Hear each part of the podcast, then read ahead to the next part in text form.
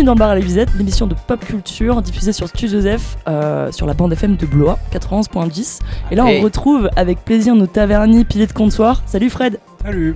Salut Gaët Salut Louise. Salut Steven Et salut tout le monde. Bon, la dernière fois, on a tapé fort sur cochon serpent et aujourd'hui, on... et on va rester un peu sur la même thématique avec la thématique du calamar. non, c'est une blague. On va parler de Squid Game, non? Oui. Ouais, Comme tout le monde. on fait, ouais, c'est ça. La dernière émission, on était un peu les seuls à avoir fait Ouais. l'émission Serpent Cochon. Là, on va faire la même émission. Ça y est, on est trop originaux, on va arrêter. Ouais, suffit. c'est ça. On va essayer de buzzer un peu maintenant.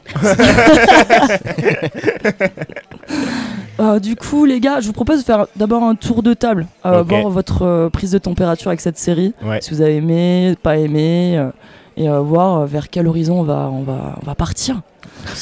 Ok. Je sais pas, Alors, qui en se gros, lance on peut déjà dire très rapidement pour euh, les- gens qui, par hasard, n'auraient pas entendu parler du phénomène. C'est donc Trois c'est personnes. la série euh, Netflix, euh, série sud-coréenne, Mhm. qui est sortie il y a maintenant un, un mois à peu près.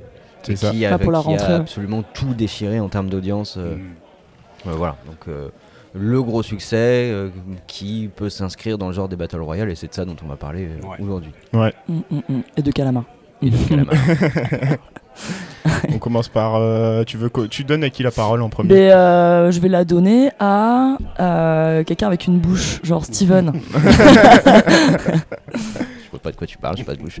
Euh, faut que je dise quoi? Faut que je dise euh, en gros ce que j'en ai Bah, ce pensé que t'as ressenti, ben, je sais pas. Faut euh, te servir de ta bouche, c'est tout. Parle, dis des trucs. Euh, moi, j'ai pourquoi j'ai lancé déjà Squid Game Euh, Parce que euh, globalement, j'aime bien ce que font les Sud-Coréens en- en- au niveau télévisuel, surtout au niveau cinéma. Ouais.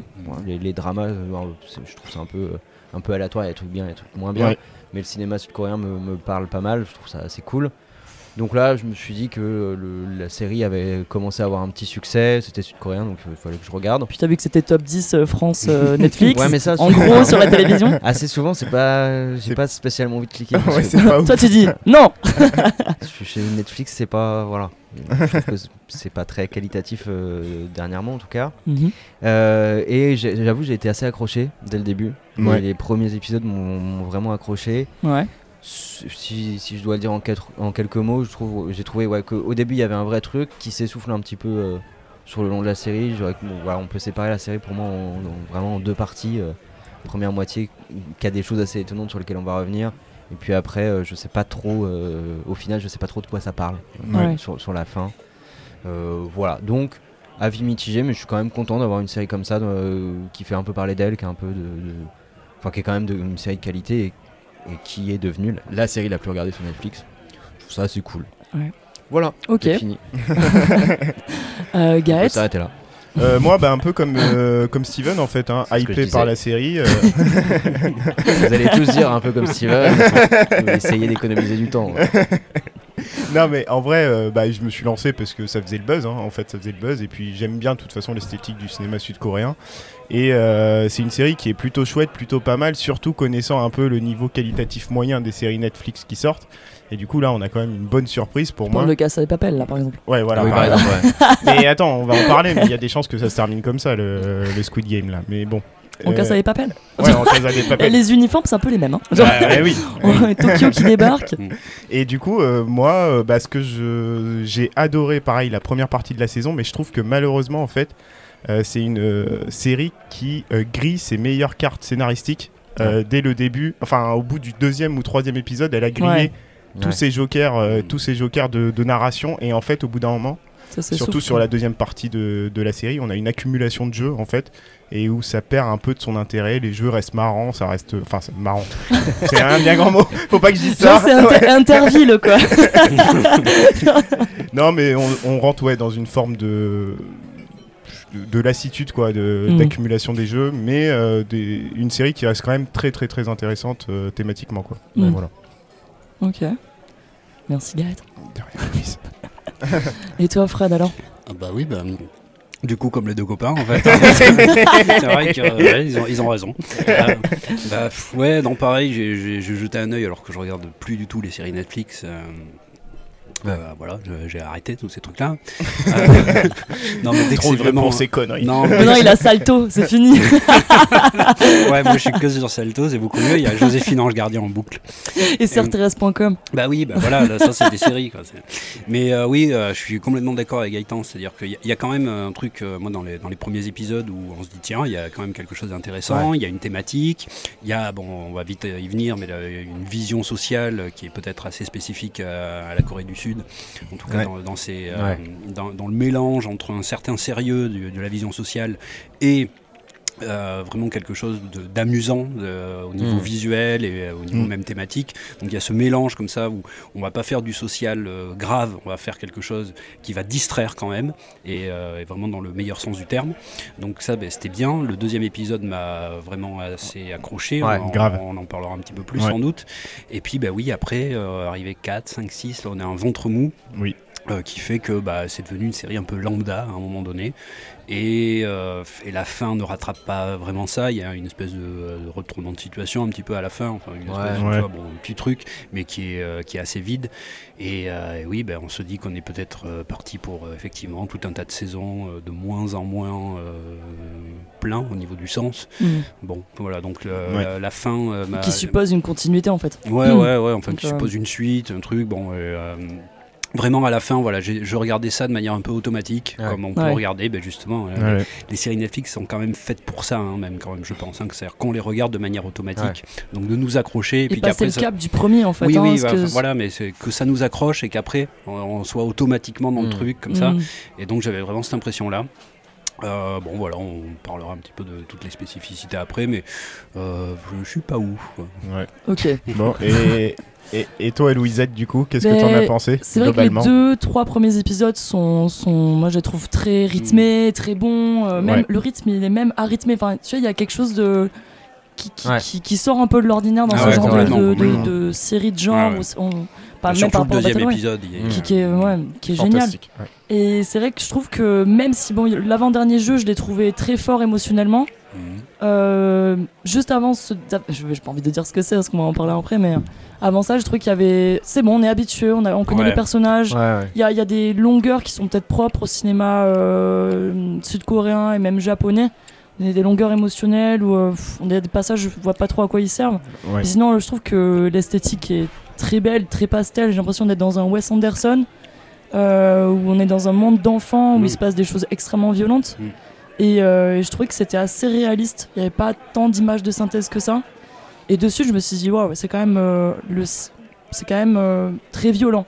Enfin, C'est-à-dire que c'est une violence qui est. une violence Ouais. qui est très visuelle, mais qui, qui est surtout systémique. Tu parlais du social. Euh, D'emblée, on nous expose, euh, voilà, c'est des surendettés, des, des interdits bancaires Ouais, ouais. qu'on envoie euh, ben, bah, tirer à la corde, euh, qu'on va se tirer dessus. Quoi. Et donc pareil, comme vous, un ventre mou, même si je trouve qu'il y a un petit sursaut, un petit sursaut émotionnel vers l'avant-dernier jeu, que j'ai trouvé vraiment fort. J'arrivais pas à décoller les Je yeux. sais pas de quoi tu parles, mais moi aussi je vais en parler. Il y a un moment donné pour moi qui est clé en fait dans le dans la série justement, et après ça perd euh, ça Mm. perd son sens en fait. Il y a Ouais. pas mal de zones d'ombre et tout. euh, je- Enfin, Ouais. j'ai fait un petit papier parce que en vrai, euh, bon, il y, y a des incohérences dans la série. euh, et après, il y a des, ils ont, en fait, ils ont lancé des petites lignes. Donc continuité vers la saison 2 et c'est des fois un peu trop gros quoi. Ouais, on en parlera Ah, après. ce que tu veux dire. Bon, est-ce que du coup Bon, là. bah, on y va, quoi. Ouais, on y va. non, non, non, les gars, eh, les gars, on a fait un petit sondage Twitter Ah, et tout. euh, voilà, pour une fois, on a fait un sondage Twitter C'était pour ça qu'on fait un tour de table. Donc cette émission est très préparée. Donc effectivement, on a commencé à avoir euh, des, des petits retours de nos, euh, de nos éditeurs. Donc euh, on a fait deux trucs. On a, on a proposé un sondage, je pense qu'on le proposera assez fréquemment sur Oui. nos, nos prochains, nos prochaines émissions à chaque fois. Et puis euh, euh, s'il y avait des, euh, des petits retours à faire, alors on a eu des retours sur euh, notre euh, émission juste avant, de, des serpents et des cochons, on Ouais. verra ça en fin d'émission. Et puis on a eu aussi des retours donc sur euh, Squid Game. On en a, on en a pris un parmi ceux-là. Alors déjà le petit sondage. Donc on a parmi nos auditeurs, euh, qu'est-ce qu'ils ont pensé de, de Squid Game? Alors, soit euh, c'était de la balle, soit c'était pas mal, soit c'était pas ouf, ou soit c'était de la merde. C'est profond comme analyse, quoi. Oui, C'est toi mais- qui as posé le tweet. Oui, c'est moi. Et non, mais c'était pour voir au moins déjà parmi nos auditeurs Ouais, ouais. comment se, se, se répartissaient les choses. Bah, en que- fait, c'était pour voir qu'est-ce qu'on allait dire pour que les auditeurs soient Oui, d'accord Oui, parce que maintenant nous on veut faire exactement comme les auditeurs. On veut- buzz. Voilà, on, on veut que tout le monde, on veut être d'accord avec tout le monde. Et alors, on se rend compte que ben, la- pour la plupart de nos auditeurs, en fait, ben, c'est un peu ce qu'on disait là, c'est-à-dire c'est pas mal. Là, il y a 50% de ceux qui ont répondu qui ont, qui ont dit c'est pas mal.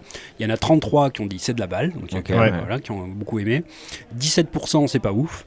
Ouais. Et Mm. personne a dit c'est de la merde. Ouais. Ouais, ouais, ouais. Ce, qui, est- ce qui est normal aussi. Oui, hein, c'est raisonnable. dur de dire c'est de la Internet a merde. parlé. Bah, sur Ouais. un- J'ai vu sur internet quand même des gens qui disaient c'est de la merde complet. Alors, Je sais pas comment on peut ouais, soutenir ça quand c'est- même. C'est que- difficile parce qu'il y a quand même voilà, il y a, y a des. Il y a des qualités, quoi. Oui, à la fois au niveau esthétique et thématique, il y Mm. a quand même des choses qui, qui ressortent de Ouais. ça. Et puis il y a Peninsula, donc à partir de là, tu dis ça peut être mieux, beaucoup mieux. Donc après, ben, euh, je pense qu'on verra. Est-ce que ça mérite tout ce buzz et le fait que ce soit la plus grande série, euh, enfin le plus grand démarrage Netflix, etc. Bon, on, on va en discuter. Mais en tout cas, bon voilà ce que reflète euh, le, le sondage pour nos auditeurs.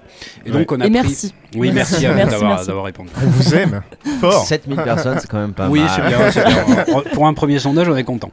Et, On a euh, fait péter les stats. Et du coup, bah, on a pris une des, euh, un des commentaires qu'on a eu. Alors, vous pouvez laisser des commentaires soit en dessous du tweet, soit en DM. On Soit en par eu. caramel, hein, pour les. Pour, pour les plus vieux d'entre vous. vous pouvez aller sur- at aol.com. J'ai Minitel derrière le bar. Donc, on a aussi euh, Facebook, on a euh, Instagram. voilà, on a comme tout, ça. on a tout. Donc, on a, on a pris un commentaire bah, qui semblait quand même assez représentatif. Excusez-moi, je mange en même temps. De, euh, de ce que disaient les, les auditeurs dans le, dans le sondage. Alors, euh, on a donc euh, un commentaire qui disait c'est pas mal, mais c'est quand même une énième revisite d'un genre qui est le Battle Royale, euh, effectivement, hein, on va en parler en deuxième partie, dont la première occurrence reste la plus réussie. On a déjà quelqu'un qui sait bien parler, hein, bien écrire. La première occurrence, bravo. J'ai donc, pas, pas tout compris. la première, donc, enfin, de la première itération, hein, si vous voulez. si vous voulez un truc. Bien sûr. Donc en fait, il, il veut dire que c'est quand même Battle Royale qui reste au-dessus du, euh, du lot. Donc trop d'incohérences scénaristiques et des facilités qui, m'ont saoulé. Hein, donc on a quelqu'un qui, est euh, tous les registres de langue. Et puis c'est parti pour devenir interminable comme la Casa. Donc voilà, ouais. bref, un bon moment mais oubliable. Je pense qu'effectivement il a, il a résumé un peu. euh, enfin, Ouais, ouais. nous on a résumé un peu aussi ce qu'il disait. Ouais, donc voilà, nous on, on est comme les auditeurs, c'est, on, est, on Mm. est en accord avec, euh, avec notre coup, on audience. est un peu tous d'accord là. Bah oubliable, Ouais, non, c'est je pense pas. Oubliable Alors, on euh, va voir, visuellement, pas oubliable justement. Il y a une marque euh, de fabrique de Squid Game. ouais. Il y a- il y a- il y a eu- Et on n'a peut-être pas euh, vu les mêmes choses chacun, ouais. donc Ouais, on, c'est va, ça. on va voir là-dessus. Est-ce que vous voulez qu'on commence par parler un peu du fond de ce que ça nous raconte Squid Game et comment ça, ça parle du. On parlait de social tout à l'heure. Est-ce que ça Mhm. nous raconte du social, de la société coréenne, des rapports de pouvoir, enfin tout ça, Bah, tout ça en tout cas, c'est la base hein, du Ouais, truc. Ça commence Ouais. par ça. hein. Euh, toujours pareil, comment, euh, comment débute une, une histoire Ça On dirait débute un par film ça. belge au début. Mais, oui, Ouais. mais euh, c'est ça. C'est-à-dire que, en, en fait, ce qui, est, ce qui est quand même très intéressant, je trouve que, c'est que ça parle de quelque chose que nous, occidentaux, on n'aurait pas du tout parlé de la même manière. Déjà, il y a peu de films ou de- d'œuvres qui parlent de social de cette T'aurais eu manière-là. Marion Cotillard, non? Ben, en tout cas, alors, je sais pas si c'est elle en particulier, mais en tout cas, on aurait eu quelque chose de très sérieux, de très lourd, etc. Hmm. Donc là, on voit quand même que dès le début, il nous parle de ça, il nous parle de Ouais. quelqu'un qui est très endetté. Et euh, le, le deuxième épisode va encore plus loin, puisqu'il nous montre tout un tas de panels de, de- de gens, euh, Mm. de gens comme ça. Et il va coupler ça à quelque chose, ben, effectivement, de très coloré, de jeux d'enfants, de- Ouais. de- d'extrême violence, etc. Donc Oui, il va une sans vraie volontaire dans les esthétiques. Ouais, euh, exactement. Ouais, puis c'est très très lourd. Moi j'ai trouvé ça très lourd et j'étais dessus tapé par son histoire. Mm. Lui il est vraiment accro à, à- au jeu. Au jeu, ouais, ouais. Euh, ça. il est infantilisé, enfin, Ouais. il est vit chez sa maman, qui est diabétique, qui a pas l'argent. Ouais. Et ils vivent dans une espèce de, de- d'une petite maison, on le voit ouais, dans son, dans son lit, euh, il a même pas de matelas. Ouais. Mm. Enfin, je sais pas si on a matelas en Corée, mais en tout cas, il, est- il a pas de matelas, quoi. Donc ils sont dans un niveau de précarité qui est assez extrême, Mm. quoi. Mais c'est pour ça que du coup, le- tout l'univers du jeu va total. Bon, spoil total, hein, c'est bon, on y va. Ouais. Donc bon, il va, ça va être le gagnant du, du jeu, mais c'est pour ça aussi qu'il est tellement adapté à ce truc-là, c'est-à-dire parce qu'il est accro au jeu, il est Mm. dans un univers lui-même enfantin, il est infantilisé euh, là-dedans. Donc c'est un enfant accro au jeu et qui a des problèmes d'adulte.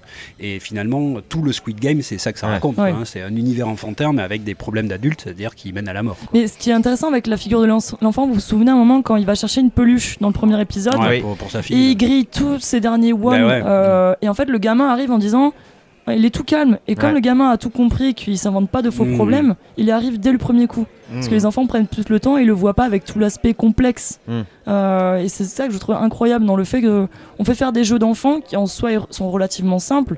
Et comme ce sont des adultes qui le font, ils deviennent de plus en plus complexes. Ouais. Ce rapport-là qu'avec C'est l'enfant vrai qu'ils ont perdu, ils ont perdu le rapport même. euh, bah, si on prend le, au le jeu truc, simple. Le truc qui Mm. donne son nom entre le jeu du calamar qu'on Mm. voit au tout début de la série, Ouais. Mm. joué par les enfants et qu'on revoit à la fin, euh, vaguement. hein. Ah ouais.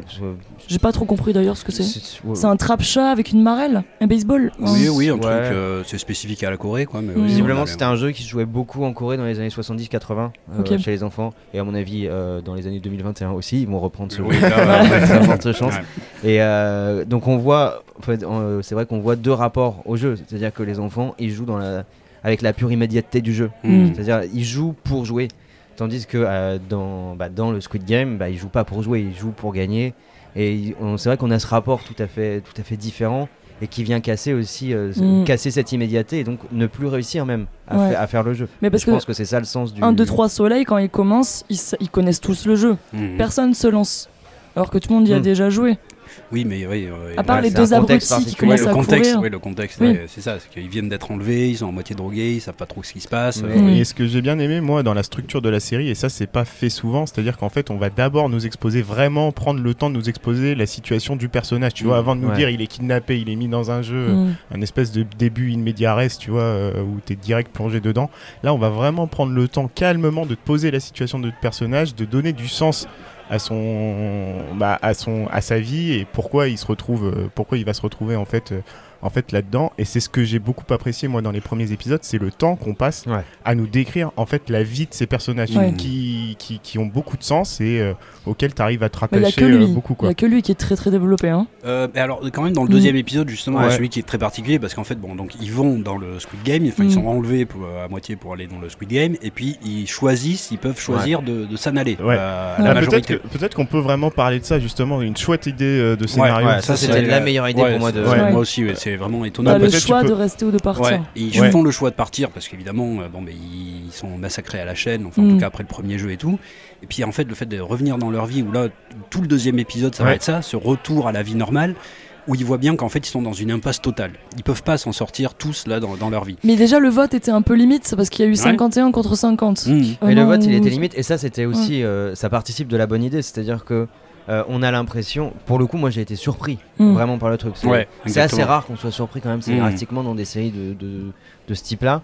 Là, Ouais. on est dès la fin, de- dès la fin du, du premier épisode, Mm. les, les gars. On se dit, ah ben merde, en fait, c'est fini, quoi. ils sortent Ouais. du truc. Et euh, donc là, premier, premier truc qui est intéressant, et même au niveau des thématiques, et je trouve que les thématiques sont très intéressantes au début et beaucoup moins à la fin. Ouais. Mm. Mais là, on a. euh, parce que du coup, c'est un vote, c'est un processus démocratique, et il y a les soldats qui sont là et qui interdisent de parler même, Mm. en disant laissez faire la démocratie. Ouais. Ouais. Genre comme si il fallait ne pas parler pour que la démocratie se fasse.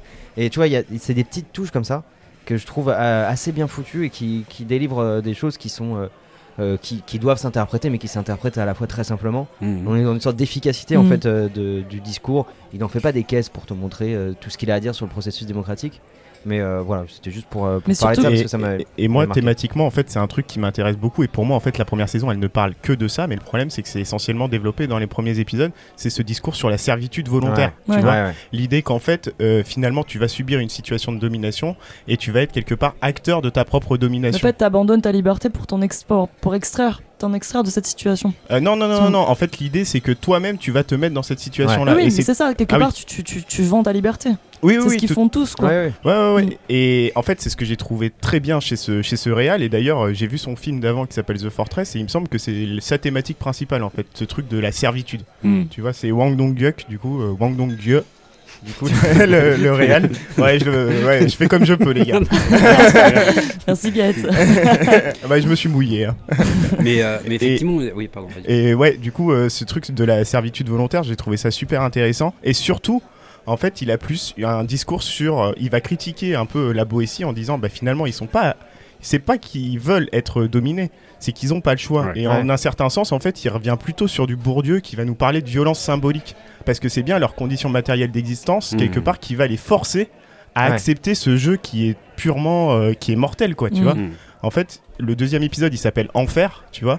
Et en fait, leur vie du quotidien, effectivement, c'est un enfer. Ouais. Et ils n'ont pas Et le choix. C'est ce que dit là la femme qui, euh, qui passe pour folle et qui couche avec euh, le mec au serpent là, le- Ouais. le, le mafieux.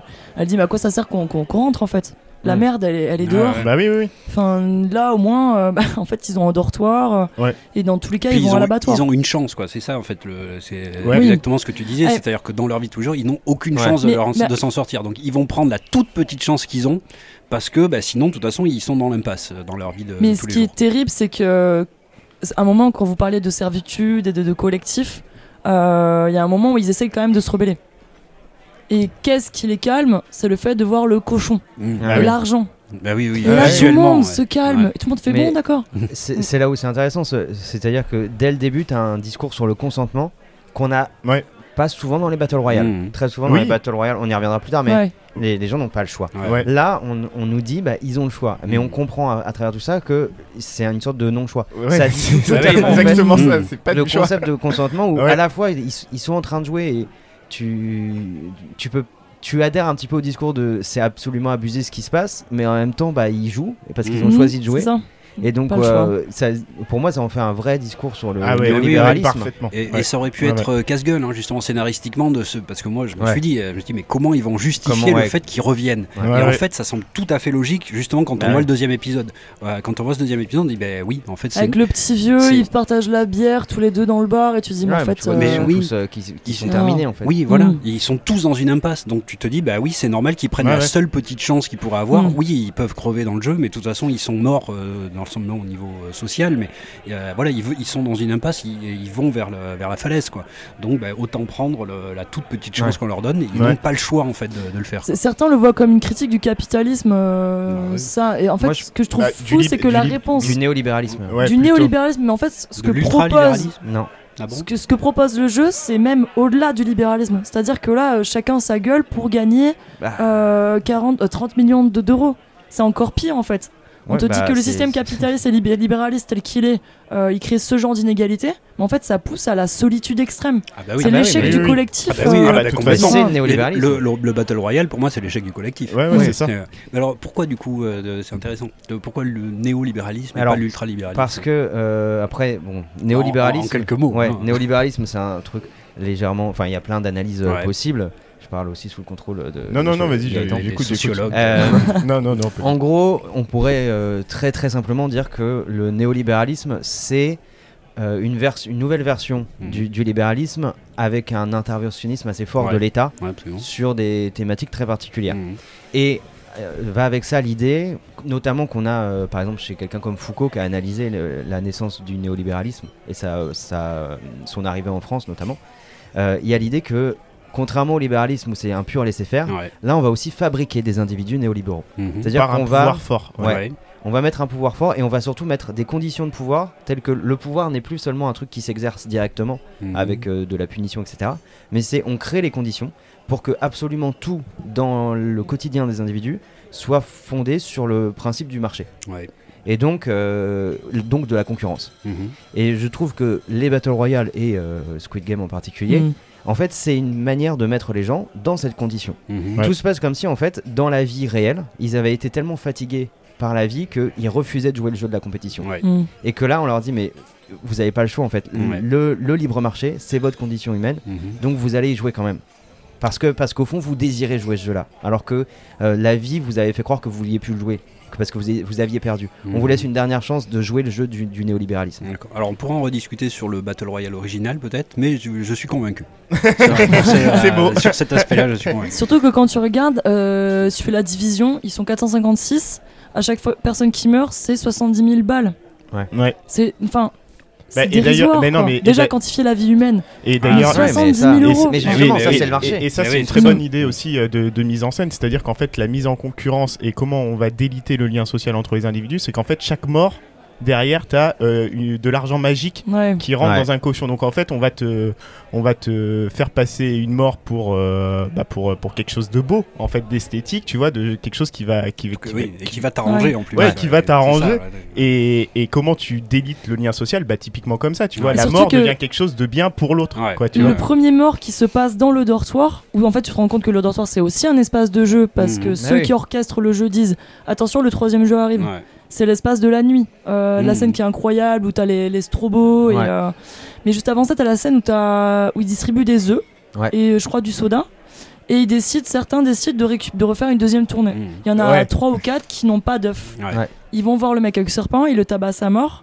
Et ça donne lieu à, au cochon qui se remplit de billets. Ouais. Et j'ai trouvé ça incroyable. Enfin, c'est là ça, où la société, tu te rends compte que c'est la société néolibérale. Ouais, c'est ça, c'est que la tu fabrication. gruges, t'essayes de te rebeller un petit peu, et tu finis par être tué pour transformer en argent dans un cochon tirelire. Oui, parce qu'en fait, le fait, le fait qu'il n'y ait pas assez de nourriture, en fait, c'est consciemment pensé par les organisateurs Mmh. du Mmh. jeu, justement. Ouais, On ouais. fabrique de la rareté pour que les individus Ouais. bah, se Un dépassent. Et, Ouais. Un œuf et une bouteille de soda. c'est vrai que tu as raison de le pointer. En fait, pour moi, cet épisode et cette, cette, euh, ce passage, cette scène en Mm. particulier, montre vraiment ce, ce glissement néolibéral avec une sorte de truc qui incarne l'État, qui fabrique des conditions Ouais. de concurrence.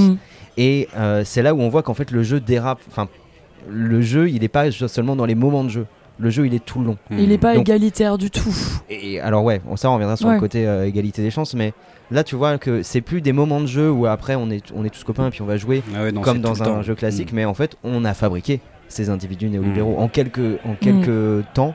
Ça y est, ils sont fabriqués. et d'ailleurs, dans cette fabrication progressive de l'individu néolibéral, j'ai trouvé qu'il y avait une bonne idée de, bah, de, de- de- dans la série. En tout cas, c'est l'idée de progressivité dans les jeux. Si tu regardes bien dans le jeu 1, 2, 3 Soleil et quand ils doivent faire les gâteaux, finalement, il n'y a pas d'affrontement direct entre les joueurs. Oui. Tu vois, c'est chacun, Mm. chacun dans son coin et puis il faut que je réussisse mon jeu. Et petit à petit, en fait, tu vas avoir de l'affrontement qui va Ouais, rentrer vraiment exactement. entre les groupes Ouais. d'individus. Et en fait, cette idée de progressivité dans l'enchaînement des jeux, j'ai trouvé ça super intéressant pour arriver au final bah, au duel à mort euh, entre, Mmh. entre Ouais. deux personnes. Ouais. quoi, tu Mais vois. surtout que t'as un niveau, au début tu commences, enfin, je sais pas si ça vous a choqué, mais la scène avec les baffes. Je me suis dit, Oui. mais euh, en fait, Mais il n'y a aucune dignité. Mais oui, mais ça, c'est une mise en condition, Oui, quoi, justement. D'accepter le- euh, pour un petit peu d'argent, tu vas te prendre des baffes dans la gueule. Tu as interdit bancaire, tu n'as aucune valeur. Mm. Donc tu dois te prendre des baffes. La scène où ils grattent le biscuit là. Ouais. ils sont, ils sont vraiment euh, à genoux, euh, en train de transpirer avec euh, des flingues sur la tempe. Mhm. C'est tu en fait Ouais. tu ne vaux plus rien, tu ne vois absolument Ouais. plus rien. C'est euh, Mais- le coup des baffes. Je me suis dit mais, Mais Mais oui, oui, tu vois, mais- c'est un des trucs qui à la fois est une très bonne idée, mais qui renvoie un peu aux limites de la série, c'est que je trouve cette scène beaucoup plus violente en fait que n'importe quel jeu qu'il y a dans le dans le Les baffes. dans le film. Mmh. Ouais, les, Ouais. le- le- les baffes en fait. Bah, disons que c'est une bascule, c'est un seuil, quoi. C'est-à-dire, Ouais. on va te mettre en condition, à la fois le spectateur et le joueur aussi, Ouais. à accepter tout ce qui va venir après. C'est-à-dire, à Ouais. partir du moment où tu as accepté, en fait, d'être, effectivement, je vois ce que tu veux dire, parce que là, en fait, il y a eu- L'humiliation, tu vois, qui est totale. ouais. tu es humilié, Ouais, et, même en public. Ouais. Et à partir du moment où tu as accepté d'être humilié en public pour avoir un petit billet, bah, Ouais. finalement, euh, tu vois, le reste, euh, peut-être te faire tuer pour avoir Mhm. beaucoup plus de billets, bah, ça va te sembler acceptable, quoi. Et c'est une mise en condition comme ça qui est progressive, quoi, du, du truc, quoi. Pour moi, il y a quand même des, des jeux qui fonctionnent vraiment euh, en tant que jeu. Et euh, lesquels tu retiens toi? Bah moi je retiens, je crois que un qui m'a un peu vraiment perturbé, c'est le tir à la corde. Mhm. Ouais. Je sais pas, il y avait un truc que, que, que j'aimais pas là-dedans. Ouais. C'est la première, bah, c'est la première fois justement où on a un affrontement Ouais. entre, Oui, entre bah, deux ça, groupes de personnes. Ouais. C'est là où- Là, c'est par équipe. Ouais, c'est pareil. Et, les billes, c'est après. Les Ouais. billes, c'est après. Et là, tu vois, c'est un affrontement. C'est un vrai que, contre un. en termes de- euh, il y a une progression Ouais, une effectivement du progression truc. de fabrication de c'est ça, c'est vraiment des, mises en condition progressives quoi, du, du truc jusqu'à arriver au truc. Bah oui, évidemment qu'on va se planter, tu vois. Et chaque, jeu euh. demande des compétences. Donc le jeu Oui, de biscuit, ça va être la dextérité, le calme. euh, le tir à la corde, ça va être euh, les compétences collectives et la force. Mhm. Et euh, le jeu des billes, bon, le jeu des billes, j'ai adoré. Ouais. j'ai adoré, bah, oui. j'ai trouvé Ouais. ça incroyable. Euh, on Ouais, s'est- ouais. on- tu te fais avoir en fait. Ah fais- bah oui, oui, là. Émotionnellement, j'étais- moi je le voyais un peu venir ce truc de. Ouais. Que Bah, on peut peut-être raconter. On est en total spoil, donc on peut peut-être Bah, ça raconter fait le une, jeu ça fait une demi-heure qu'on est en total spoil. Ouais, bon bah voilà. faut, faut pas se retenir. Ça hein. fait 20 épisodes. c'est le bar à Louisette, c'est pas, le bar à Louisette pour rien Ça fait deux ans qu'on est en total spoil. Non, mais c'est vrai, ce jeu débit, du coup, euh, parce que je suis en train de me dire qu'il faut le raconter, mais je me rappelle plus du jeu débit. ok. Non, mais en gros, ils leur disent de se mettre euh, par deux, donc ils se mettent avec Oui. euh, plus ou moins leurs copains. ou- Ouais, Juste voilà. après le jeu de cordes, Oui, c'est ça. euh, où ils se sont devenus vraiment copains. Ouais. C'est terrible. Donc, euh, donc voilà, et puis après, on- en fait, on leur apprend qu'ils vont jouer l'un contre l'autre. Oui, et Ah que donc, il y en a Ouais, un des deux qui va mourir. Avec donc il y a- les il y a- règles de leur choix. Ah ouais. Oui, Ça, c'est ça c'était aussi. ça, c'était cool Ouais. aussi. Vraiment, il y a quand même plein, même dans les épisodes. euh, non, on disait parce que là, on est quasi, enfin, pas sur la fin, mais on. on- Non, mais le jeu des billes, euh, c'est un regain, hein, je trouve. Ouais, regain c'est un regain. justement, Ouais, et ensuite- Et là, il y a même l'idée que tu disais de, de vous inventer vos règles. En gros, on s'en fout, faites ce que vous voulez. Ouais. Tant, tant que, en fait, tant un, que vous trouvez Hmm. une manière de, de discriminer entre Ouais. l'un et l'autre, tant qu'il y en a un qui gagne, en fait. Putain, moi j'aurais pris que un En fait, gros, il faut un gros ouais. calot. Il faut tout prendre à l'autre. Et- ouais. Et en plus, il y a ça hein, comme notion. Oui, il faut tout ça. prendre à l'autre. Et Mm. peu importe les moyens. Et une fois que tu auras tout pris à l'autre, bah, c'est bien, tu auras gagné, tu as été un bon Ouais. soldat. T'imagines du la version française, ils vont jouer à la pétanque. Allez. Ouais, mais c'est pour que tu veux.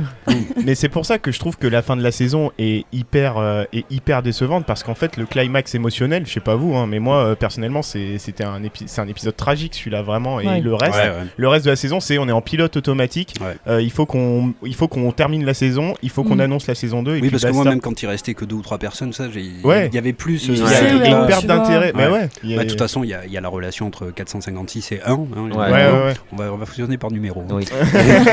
et entre les deux, et c'est vrai que ça, le climax de leur relation, c'est au niveau Ouais. des- du jeu de la- des billes. Ouais. Et après, ben, c'est vrai qu'on a un peu plus de mal, quoi, hein, euh, même Ouais. si on, est, on, on les connaît bien, quoi, hein, les, les personnages qui restent, on a un peu plus de mal oui, à s'attacher. C'est là où se dessine tout le, toute la, la finesse de leur psychologie, je trouve. C'est dans le jeu des billes. Mm. Et euh, bon, t'as les deux filles qui discutent Les- entre elles. c'est magnifique, c'est magnifique. C'est très beau euh, et le fait de dire tu- on va on va pas passer ju- justement moi je pense que là il y a l'acte de résistance euh, Ouais. au néolibéralisme Ouais. et on va on va pas passer une demi-heure à se battre on va on va discuter on va faire euh, en gros on va avoir une relation humaine Ouais. pendant 30 minutes et à la fin on décidera Voilà, et on fera un jeu à la con, Voilà. et puis tant pis. Sauf que les deux filles, euh, j'ai trouvé hyper intéressantes. Euh, la, la ouais c'est des, nord-coréenne. pers- c'est des personnages féminins qui sont assez Et intéressants l'autre qui, je crois que c'est une des plus jeunes hein, du jeu. ouais. Et elle représente un peu cette génération où, euh, pff, de toute façon, faites ce que vous voulez, nous c'est niqué en fait. Notre génération, vous l'avez, vous l'avez niqué. Mm. Et elle, pour moi, c'est vraiment le, le- le- ouais, une espèce de passivité de génération. Parce que ça se voit hein, dans son comportement. Oui, bah, Elle en faire, fait, elle quoi. explique qu'elle Elle attend. elle, a- elle attend rien de la vie. Non. Et c'est assez triste que ce soit d'ailleurs sans doute la plus jeune qu'on voit, en tout cas celle qui a l'air la plus jeune, Mm. qui, qui n'attend strictement rien de la vie. Ouais. Et Je ouais, sais là, pas il y a trop aussi. pourquoi elle est là.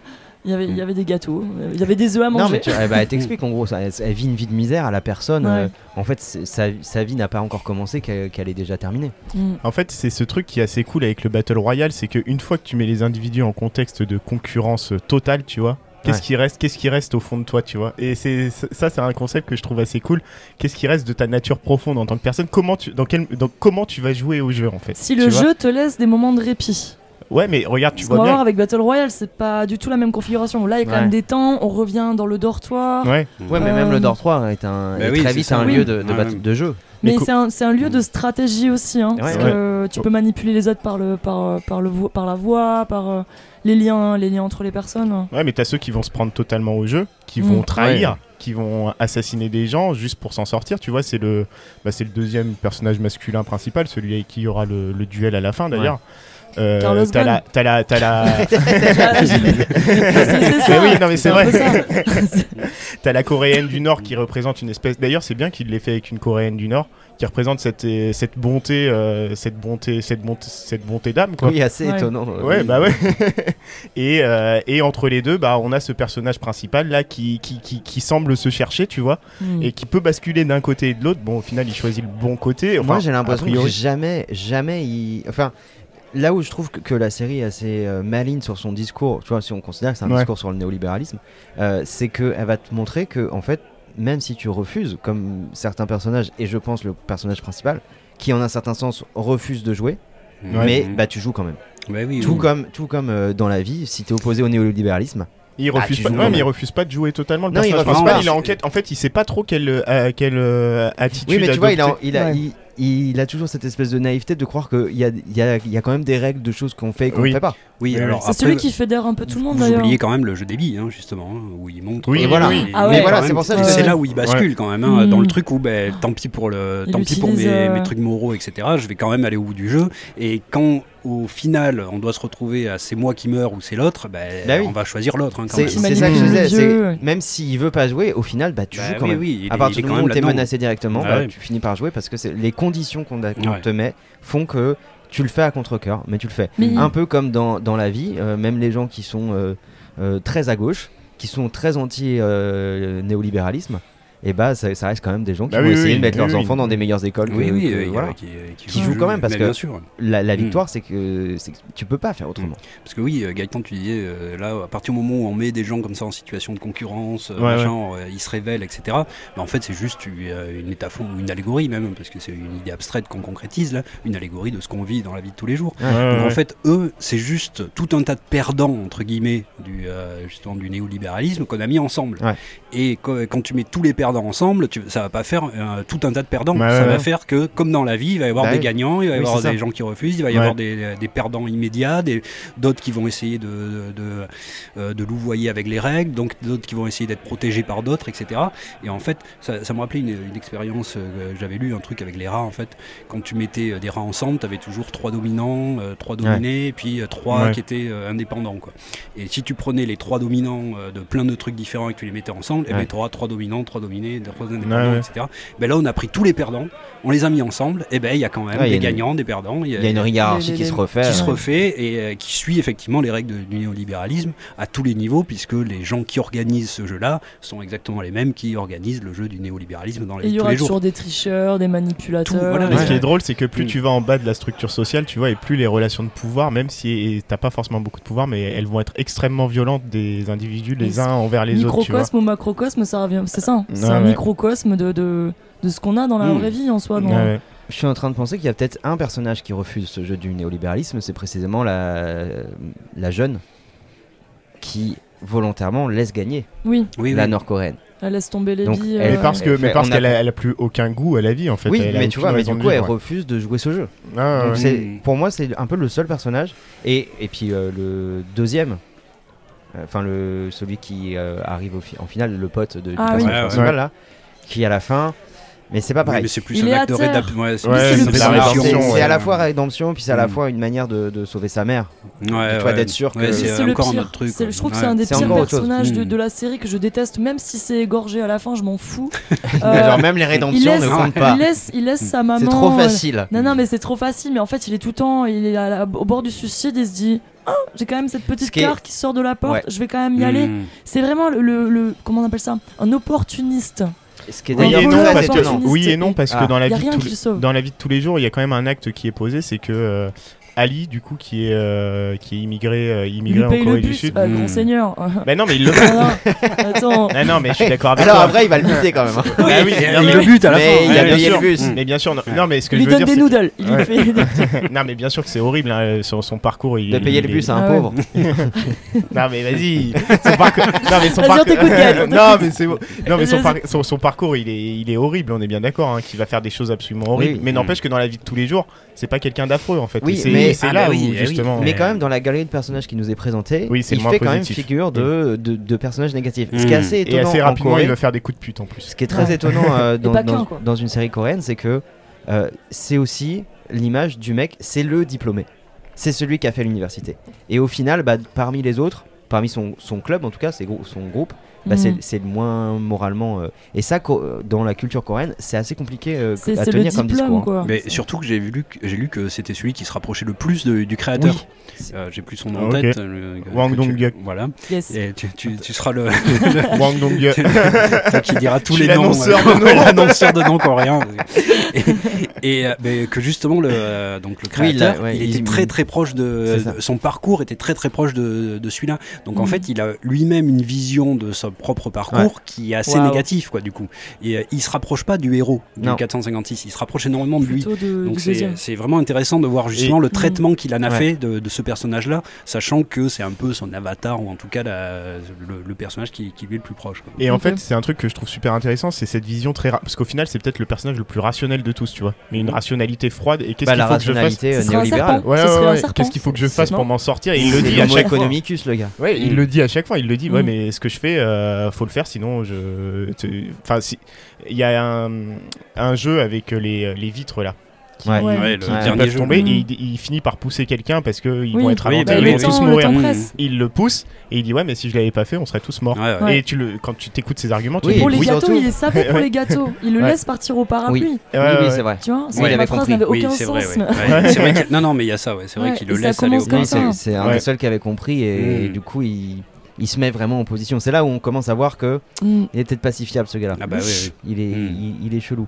Et euh, je disais, euh, Il je est pas fiable, mais c'est celui qui max... En fait, c'est ça, c'est celui qui maximise Oui. ses chances de survie. Mais autant ouais, c'est là où- que pourris quoi. Ah ouais. c'est intéressant sur le, sur Ouais. le discours qui, que le, le réalisateur, le scénariste porte sur la Corée, Mm. c'est que c'est le diplômé et on pourrait considérer, euh, parce que du coup je, me- je- je me suis pas mal intéressé au système social coréen. Mm. On, se Wow. posait la question euh, avec Fred euh, l'autre jour, est-ce que, est que les Coréens euh, ont un- vraiment un système social qui est à ce point affreux que tous leurs films et Mm. toutes leurs séries euh, Ouais, quasiment parlent de ça, Mm. ou est-ce que c'est un traitement esthétique qui... qui, euh, donc je me suis tapé pas mal de documentaires et j'ai lu pas mal de choses. Ils sont méga surendettés apparemment. Non mais c'est affreux. Même genre le système scolaire il est abominable.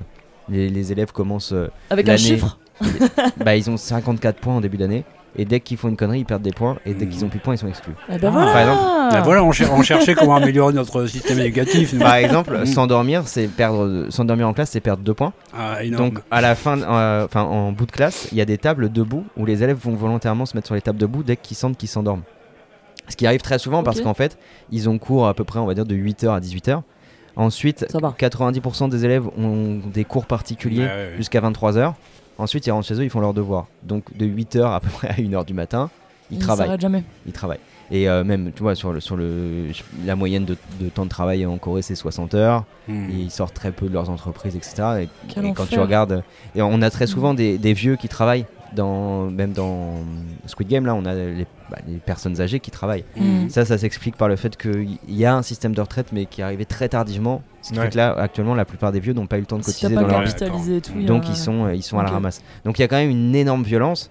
Et cette, euh, ce, ce système concurrentiel, c'est vraiment la- la- le mode de fonctionnement euh, poussé à l'extrême de, la si Corée. Tout le quoi. monde est comme ça à balle à 100%. euh, Ouais. De toute façon, c'est pas pour rien parce qu'on parle de, de Squid Game là qui fait le buzz, mais en fait, euh, je pense qu'il y aurait jamais eu Squid Game s'il n'y avait pas un auteur comme euh, Bong Joon-ho, tu Oui, vois. Parasite, il oui, oui, ou un film comme euh, Parasite qui serait sorti et Parasite, Et mais voilà. même dans ses autres films, hein, même Oui, dans oui, The oui, Host, bien sûr. En bien fait, sûr. t'as un, Il il discours tout- social. Il y a euh, toujours une couche sociale et des trucs sur les rapports de pouvoir et de domination qu'il y a dans la société qui sont extrêmement violents. avec juste un, un personnage qui, qui ressemble en fait. Il y a le, que ce personnage de, de Squid Game ressemblait pas mal au personnage de Bong Joon-ho, Mm. Avec quelqu'un où, en un certain sens, tu comprends pas pourquoi il est aussi paumé dans sa vie. Mm. Parce que bon, il a pas l'air d'être euh, plus paumé que les autres, mais il a l'air juste fatigué de la vie. Ouais, ouais. Et je trouve que c'est un, c'est personnage dessus. c'est un, un peu le loser puis sud-coréen. toujours une certaine forme de naïveté, genre euh, j'ai pas trop Ouais. bien compris les règles du jeu C'est pour vrai qu'il m'en a l'air un peu bené au début et après il Ouais. prend de plus en plus confiance en lui. Et il y a un moment Il où on apprend naïf, que son hein. usine a fermé.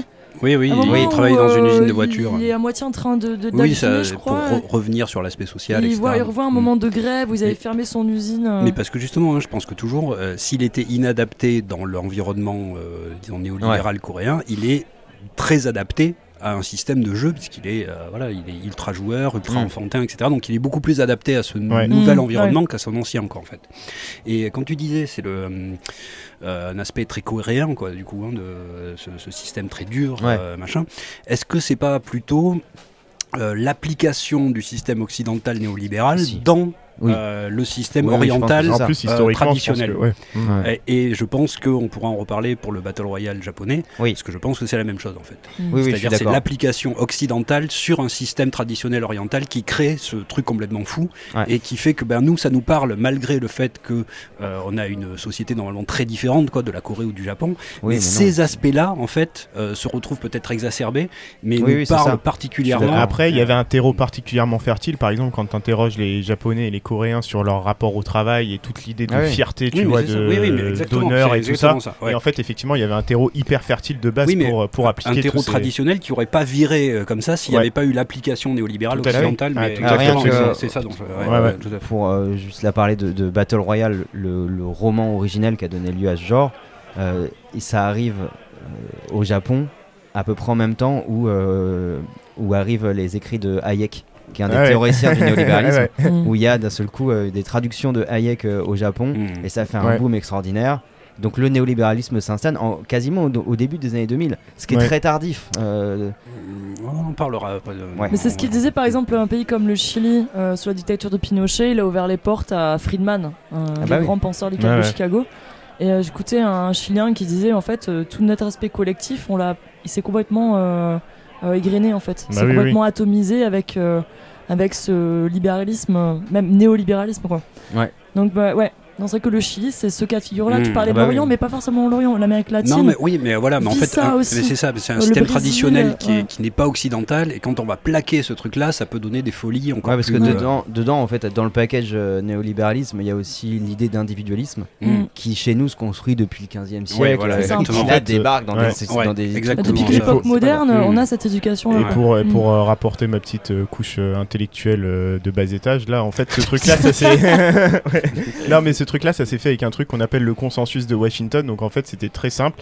C'est du chantage à l'aide au développement. Tu Ouais. vois, tu dis que tu vas donner de l'aide Ouais. et t'appliques un modèle. Tu dis, Ouais. bah, faut que t'appliques ce modèle Mm. économique-là, ou alors à des politiques de reconstruction Mais du c'est ça, coup ouais. qui a eu Ouais. lieu au Japon ou, euh, Mm. ou en Corée, etc. Donc, euh, vous voulez de l'aide très bien, mais alors Mm. vous appliquez nos dogmes économiques. oui, Ça, oui. mais le Ouais. FMI fait exactement Bah, ça, au Chili, au Mexique Oui, oui, et c'est dans les pays du sud. La Grèce. Ouais.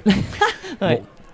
On se fait une petite pause musicale Ouais. après tous ces, euh, tous ces euh, Ouais. trucs politiques. C'est vrai qu'on a, on a va voyagé, faire on une est pas. petite mousse. C'est ça, on voyage, empreinte carbone, les gars.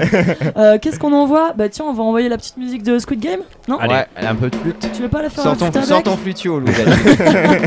Allez, c'est parti.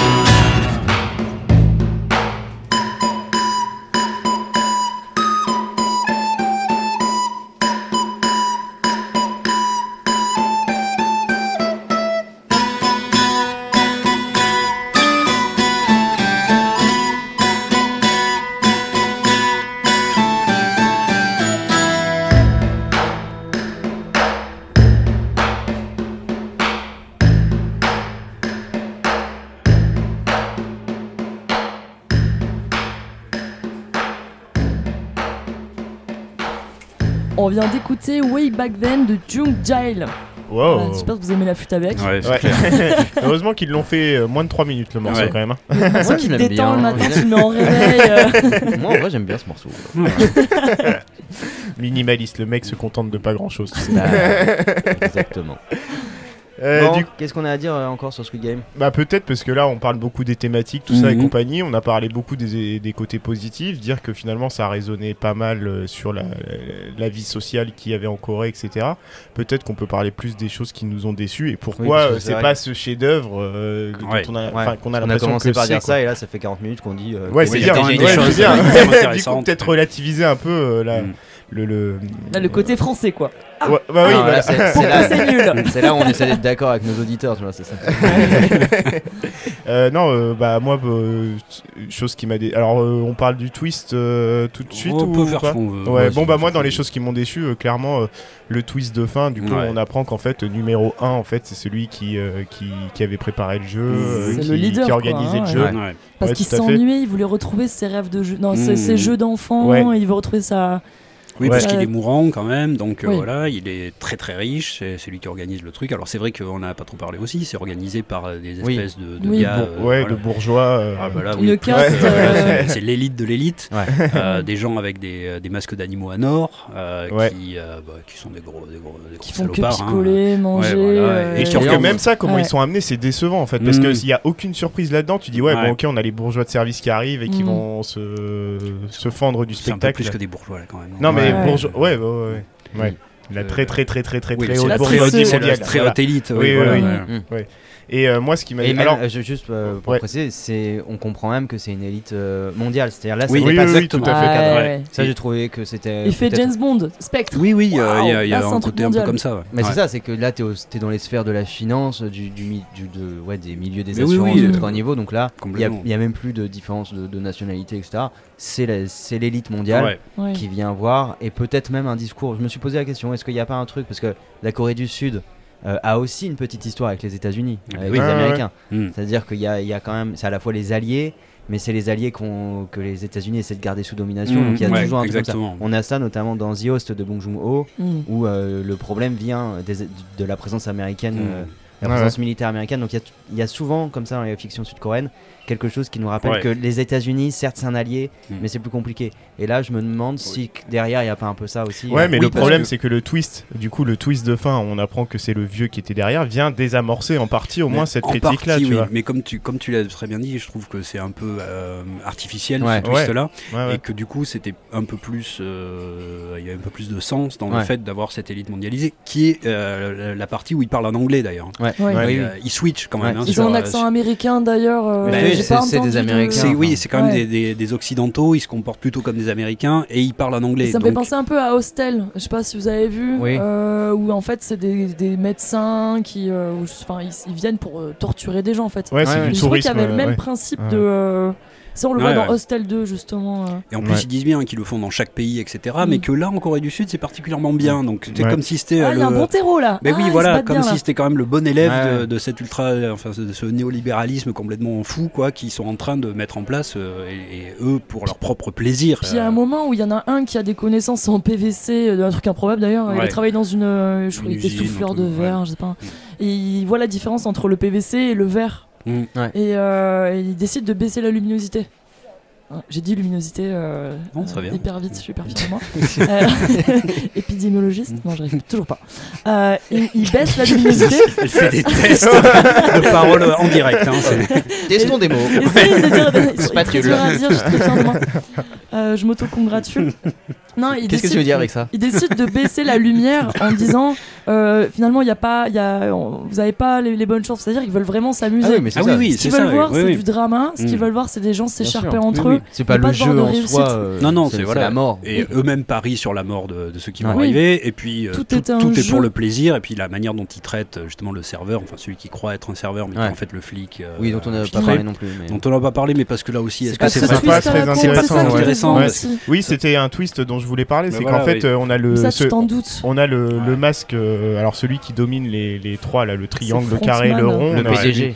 On a, euh, on a le. Du coup, c'est. euh, en fait, quand il enlève son masque, euh, c'est Lee Byung-hun. Du coup, c'est une star, c'est une grosse star en Corée du Sud. Mais en fait, le problème, c'est que au-delà du fait que ça soit une star, quand il enlève son masque, bah t'es là, tu dis, ouais, ok, c'était son frangin. Et puis, Mmh. tu vois, Ouais. euh, Alors c'est- c'est- ça, c'est un twist.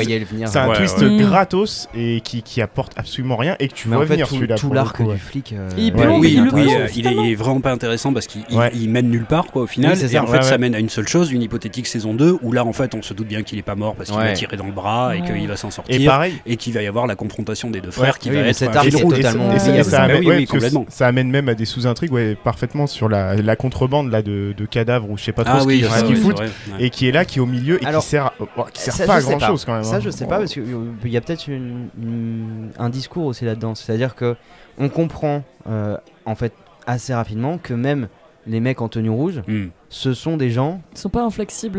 Ben, Ouais. non, mais ils, font ils pas, ont- ils font pas partie du truc. Ils sont Ouais. dominés exactement Ouais, oui, comme oui, les non, mais autres. Exactement. Ouais, non mais je suis d'accord sémantiquement, mais la manière dont c'est amené, ça fait un peu cheveux sur la soupe dans cette saison-là. Tu vois, si Mm. c'était un truc qui était amené dans une seconde saison, on me dit bah finalement ouais, on, Ouais, va, on, on changer de Mais- focale et on va se point- positionner du point de vue des gens qui organisent, enfin des, des mecs en tenue rouge qui Mm. s- ont l'air tout autant victimes du jeu que que les participants au jeu.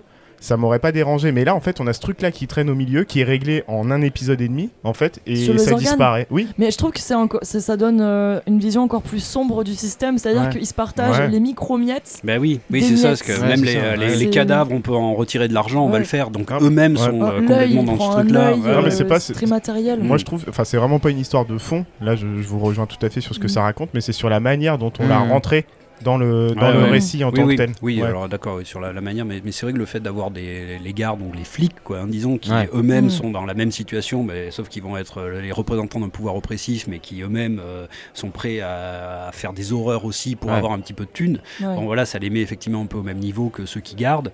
Et euh, oui, Et- par et- contre, tu as raison, dans, dans la manière, euh, là, ça fait pas partie des choses les, les- qui sont les, les mieux racontées. C'est dans, dans ce fameux ventre mou d'ailleurs hein, Mm. qu'on disait. Sur, le jeu sur le jeu initial, là, les couleurs. Sur le rouge et le bleu, ils jouent avec euh, les deux cartes qu'il faut Ouais. retourner là contre une baffe. Mm.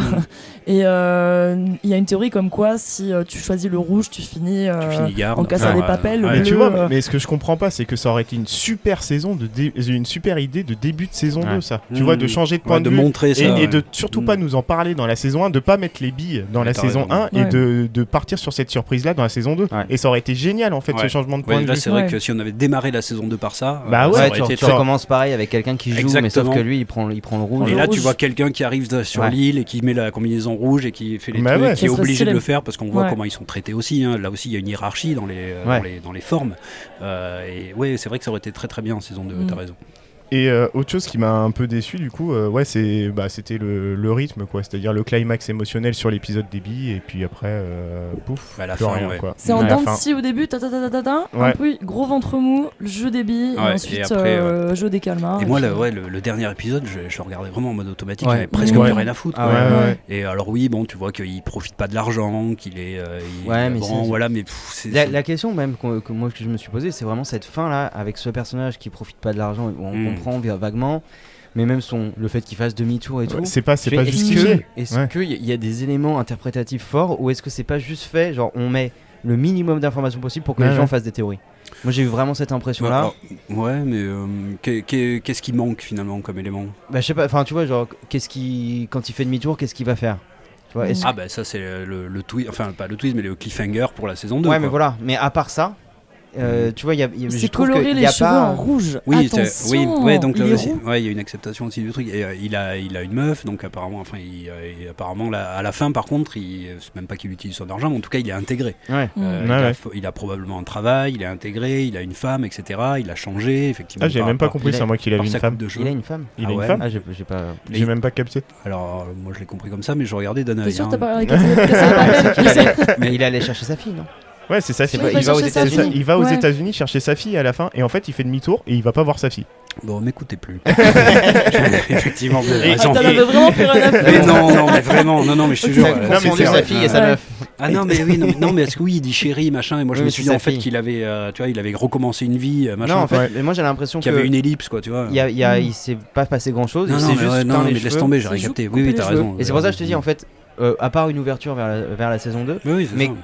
Dont on n'a pas trop d'informations et qui est faite pour fabriquer, comme certaines séries ont réussi à fabriquer des théories, genre je pense à Sherlock qui avait euh, véritablement Ouais. fabriqué tout un tas de théories, Mm. mais parce que dans Mm. Sherlock, il y avait des éléments, c'est-à-dire il y avait tellement d'éléments qu'il fallait trier pour faire le Mm. truc. Là j'ai l'impression qu'il y en a tellement pas que Bah tu oui, peux oui, imaginer oui. ce que tu Et veux. puis De toute façon, Ouais. il n'y a pas de, de, de discriminant pour tes interprétations. Et puis ce dernier plan est complètement contradictoire avec toute la personnalité qu'on a découverte de ce personnage-là. C'est-à-dire que c'est un personnage naïf, un anti-héros justement qui est pas trop acteur de sa vie, etc. Et d'un coup, boum, je fais demi-tour, je vais vous affronter les Après, mecs. Tu euh, vois Ouais. ah non, moi je suis pas d'accord là pour le coup de le d'un coup. Mm. ça, Il y a quand même eu toute une toute une expérience traumatique euh, qui pourrait expliquer un retournement. Mais, Ah oui, euh, mais, oui, mais non, mais moi je comprends pas du tout. Ouais, non, non, non, non, mais le retournement il est bien trop abrupt. Et à part dans ce Ah, Je plan-là, suis pas d'accord. ouais.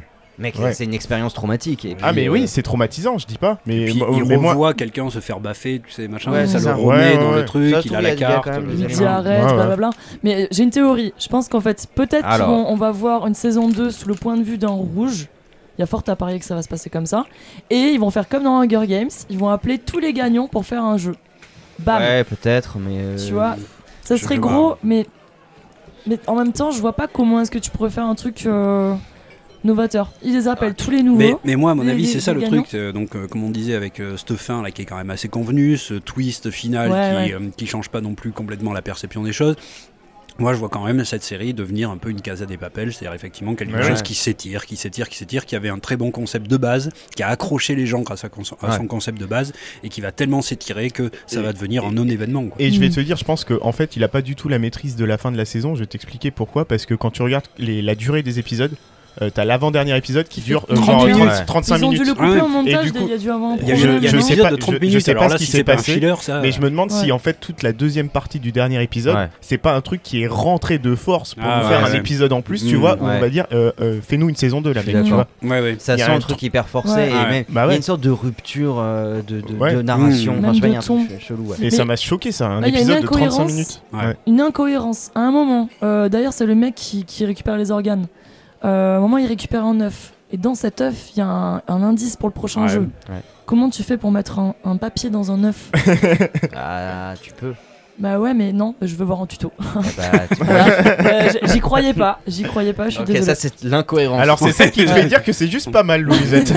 mais non, mais sachez Ouais, que c'est dans le les papier dans dortoirs, l'œuf, moi aussi, ça m'a dans ça les m'a sorti dortoirs, du il y avait toutes les, il y avait toutes les images des prochains jeux, quoi. Oui, mais il y avait des Ouais. lits devant, tu pouvais pas les voir. Oui, non, mais attends, t'as que ça à foutre. euh, euh, visiter ton studio, euh, tu tournes dedans. Ils sont trop cons. Non, Voilà. l'œuf tu peux. je, je te maintiens que l'œuf. tu Ok, peux. bah, montre-moi. Bah, tu fais un, un micro trou C'était comme, dans le jaune, hein. comme on fait On va pour vraiment en parler, les œufs. Oui, bah oui. Ouais. Et tu introduis le papier et tu le fais cuire instantanément. Moi je, me, je, je me Allez. place en dehors de Voilà. cette conversation là. Moi aussi, je participe pas. je- Ah, je si. je me retire. Si les grandes questions de la vie ne vous intéressent pas, on ne peut plus rien pour vous. Euh, du coup, euh, Est-ce qu'il y a d'autres points de déception à part les œufs non, c'était mon principal à moi aussi. euh, on peut peut-être parler de l'impact, du Le coup, à peu, à phénomène. peu près Parce que- phénoménal de ouais, cette voilà, série. c'est ça. Le, le vrai aspect phénoménal, c'est la réception Ouais, de cette et- série qui a été incroyable. quoi. Parce Ouais, que là, ouais. il y a- il y, a- il y a quelque chose qui se passe là-dedans qui, euh, qui mérite effectivement qu'on s'y arrête. Pour le Tu coup, avais ouais. déjà le cinéma sud-coréen qui avait tracé Ça, euh, oui, ça on un peut, bon couloir. On Mm. peut juste le préciser rapidement, c'est que le, le- la culture sud-coréenne, Mm. là il y a- il y, a un truc qui Toi, se passe. T'écoutes du K-pop, toi. Alors non, je- je- ça, je- pour le coup, ça c'est un truc que BTS. j'ai un peu du mal, mais, mais tu vois, même BTS, euh, il se passe quelque chose. Et la Corée du Sud, Mm. il y a une vingtaine d'années, a décidé un petit peu d'investir aussi sur la culture, justement pour faire un soft power Ouais, qui marche à plein. Et puis Ouais, t'as la c'est-à-dire- Chine juste à côté. D'ailleurs, une, une petite allusion à la Chine, très brève dans Sweet Game, mais sinon on n'en parle pas quoi.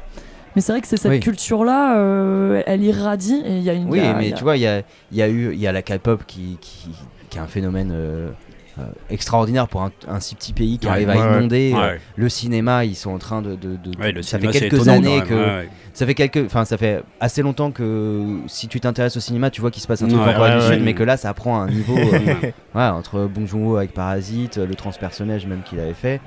Il se passe un truc, ça devient Mm. identifiable. Là aujourd'hui, Squid Game, c'est une sorte de consécration. Ouais, de validation. ouais. ouais. Absolument. Et, et on voit d'ailleurs que pour le soft power euh, sud-coréen, c'est extraordinaire parce que il y a eu quelques trucs sur le fait que notamment l'apprentissage de la langue euh, coréenne Ouais. a bondi. Ça fait déjà quelques années que ça, que Mm. ça Ah oui, augmente. que- comme le japonais avec avec, les mangas. Ouais. Mais parce que l'État, il investit directement Alors, dans la Et culture. pas, et pas que l'État, parce années que 90, quoi. pas que l'État, parce que justement là, euh, Squid Game, du coup après, euh, ça- du coup je crois qu'ils en sont à 110 ou 120 millions de personnes Mm. qui qui ont regardé la série dans le monde. Ils disent que Netflix là au quatrième trimestre, ça a pété tous les scores en Ouais. termes de Ouais. en termes de profit et de bénéfices, tout ça, et ils vont investir plusieurs centaines de millions de dollars dans le développement de séries et de films coréens. là. Bah oui. Ouais, donc bah euh, donc là c'est parti, c'est parti pour une rafale. C'est fini, ouais, c'est clair. Mais oui, oui, je crois que j'a- j'avais lu que euh, ça leur a rapporté quelque chose comme 900 millions. Ouais, un truc Ouais. de fou. 900 millions, c'est donc euh, quasiment le milliard, c'est ce que rapportent les énormes, Ouais. énormes Blockbusters. blockbusters C'est de, plus que de. Disney. C'est plus que Tenet. Mais euh, Disney ne, ne récupère qu'une infime partie de ce milliard quand il gagne un milliard au cinéma. Ouais. Il gagne- Là, euh, Netflix récupère la grande majorité Ouais, de, ouais. de ces 900 millions. Donc c'est une, euh, un profit qui est inimaginable. Ouais. C'est-à-dire que euh, il y, a- il y a pas mal de théories hein, comme quoi, là, là, en fait, il y, a- il y a plein de gens dans le cinéma qui pensent que la- au moins la moitié des grands studios vont disparaître dans les 10 ans Ouais. et que ça va être les, les, les, les plateformes, producteurs de contenu, voilà, qui. Mais c'est-à-dire que ce qu'ils ramassent là, c'est pas pour rien. hein, si Disney ils mettent tout sur leur plateforme, etc. Ce qu'ils ramassent là directement, il y a aucun studio qui le ramasse comme ça. Ouais. Donc c'est c'est un truc, c'est inimaginable dans le Ap- dans ce truc-là. Après, sur le modèle économique de Netflix, euh, alors Disney c'est un peu différent, mais Netflix, eux, ils sont toujours sur la corde raide, c'est-à-dire qu'ils sont dans une optique Ah où oui, ils, oui. do- ils ont toujours pas atteint en fait un nombre d'abonnés suffisant pour faire du, du profit. Ils développent tellement de contenu, Oui, tout ça qu'ils que les dépenses. hein. Ouais, ouais, S'ils ouais. arrêtaient de développer du contenu. et- Ah oui, oui, ouais, oui, tout à fait, ouais, ouais, ça ferait des Mais c'est milliards. parce mais- qu'ils n'arrêtent pas d'investir. Oui, mais Ouais, aussi, mais aussi, il y a aussi un délire avec les prix, c'est-à-dire que là, euh, Oui. Netflix, ça augmente. Ça augmente tout le temps. Euh, ça augmente assez drastiquement. Là, le- on comprend leur truc, c'était de s'étendre au maximum, plus ou moins à perte, ou en tout cas sans gagner énormément. Mm. Et puis à un moment, on va ramasser quoi. Là, ils augmentent les prix. Euh, le jour où ils arrêteront le multi-compte aussi, euh, Ouais. bon, là, on verra ce que ça donne. Mais en tout cas, là, là aussi, ils partagent beaucoup de trucs euh, grâce au. Ouais, parce que le, le- le chiffre qu'on a de, des, des audiences de, de Squid Game, Ouais, c'est les sûr, chiffres C'est par contre. par contre. Ouais, ouais. Donc Ouais. ça exclut déjà tout, le- tout le téléchargement illégal, bon, Mm. Mm. comme d'habitude. Mais par contre, euh, ça veut dire beaucoup de choses, parce qu'on sait tous que... euh, Oui, un compte égale 5 ou 6 personnes. c'est ça. Et dont, du coup, on peut peut-être parler de cet impact-là, dont des enfants sur ce compte-là. Alors, Alors, que- Jean-Michel Blanquer. Alors, question que je vous pose, est-ce que. euh, comment ça s'appelle Oui, Squid, Squid Game, pardon. Est-ce que Squid Game va ravager notre jeunesse ou pas, Mais- comme le dit Ouais, Jean-Michel Blanquer bien ravagée. En hein. tout cas, un, un des aspects effectivement de, de- de cette réception assez incroyable, c'est les enfants, quoi, les adolescents et les enfants qui ont regardé cette série, qui normalement euh, déconseillée au moins de 16 ans, Ouais. Ouais. mais qui est regardée par tous les gens en dessous de 16 ans, Ouais. et à un niveau énorme. Et là, ça a été vraiment un, Ouais, ouais. un gros gros phénomène de puis- cours de récréation. même tous ceux qui Mm. l'ont pas vu ont vu des images Mais sur c'est TikTok, ça, exactement. Euh, ouais. Donc même les, les plus petits en, en primaire ont vu des images sur TikTok, euh, les, les collégiens ils l'ont quasiment tous vu, les lycéens aussi. Euh, donc le, le phénomène il est aussi là, c'est-à-dire que ça touche des couches de population que ne touchait pas du tout le cinéma sud-coréen, Ouais. parce que si tu demandes Oui. le cinéma sud-coréen aux lycéens, il y en a deux qui Je regarde connaissent. Parasite en cachette Et, dans les ben toilettes. voilà. et, le, et le cinéma sud-coréen aux collégiens, il y en a zéro qui connaissent. Ouais. Donc Ouais. là, ils ont, deux, ils ont d'un coup euh, atteint, enfin, atteint des gens qui n'auraient pas atteint normalement. Et euh, c'est assez fou, quoi. hein. Ouais. Euh, moi, moi c'est ça qui me qui m'impressionne le plus, c'est que tous les jeunes de, de cette génération-là, Après- Et c'est- Et c'est certainement la vraie, la seule, enfin c'est la vraie information que je retiens là-dessus, moi, et c'est pour ça que le cinéma sud-coréen et le- l'art cinématographique sud-coréen, il est parti pour cartonner, parce Ouais. qu'effectivement, il a touché en fait les jeunes. Hmm. Il Ouais, a touché une cible. Il arrive à toucher, euh, tu vois, je trouve que c'est quelque chose. Nous, ça nous touche. Ouais. Ça touche les, les très jeunes, alors que moi, j'ai plutôt l'habitude de- d'avoir un peu une déconnexion. C'est-à-dire, euh, là, on, on peut y voir, tu vois, des, dis- des discours de néolibéralisme et tout qui nous nous intéressent parce qu'il y a des trucs à décrypter. Et ça touche aussi les, les très jeunes pour d'autres raisons, mais oui, mais le c'est problème, ça, le- ouais, le le problème, problème, peut-être, c'est la, la Ah oui. mésinterprétation qui est Mais faite oui, après de il Squid voit les Game par les se plus faire jeunes. ouais. tuer dans des jeux d'enfants. oui, mais Et voilà, je trouve mais que même ça. pour un gamin de, de 10 ans, Mm. avoir cette image-là si contrastée, euh, tu- je pense que tu peux quand même briser une petite enfance. Quoi. Mais parce que s'ils s'intéressent autant à ce truc-là, c'est justement pour toutes les raisons qu'on n'a pas évoquées nous dans notre partie. On a parlé que des choses que eux ne, voient pas ou ne s'intéressent pas. Je pense qu'un lycéen peut le voir, mais il va pas trop s'intéresser à ça si on lui met pas le doigt dessus. Un collégien, par contre, va pas du tout voir ça. Mm. Lui, Il il a va voir recul, effectivement des jeux d'enfants qui jouent ou alors qui jouaient il y a pas longtemps euh, avec des conséquences d'adultes. Euh, euh, au début, on se met des tartes, mais finalement, on se tue, etc.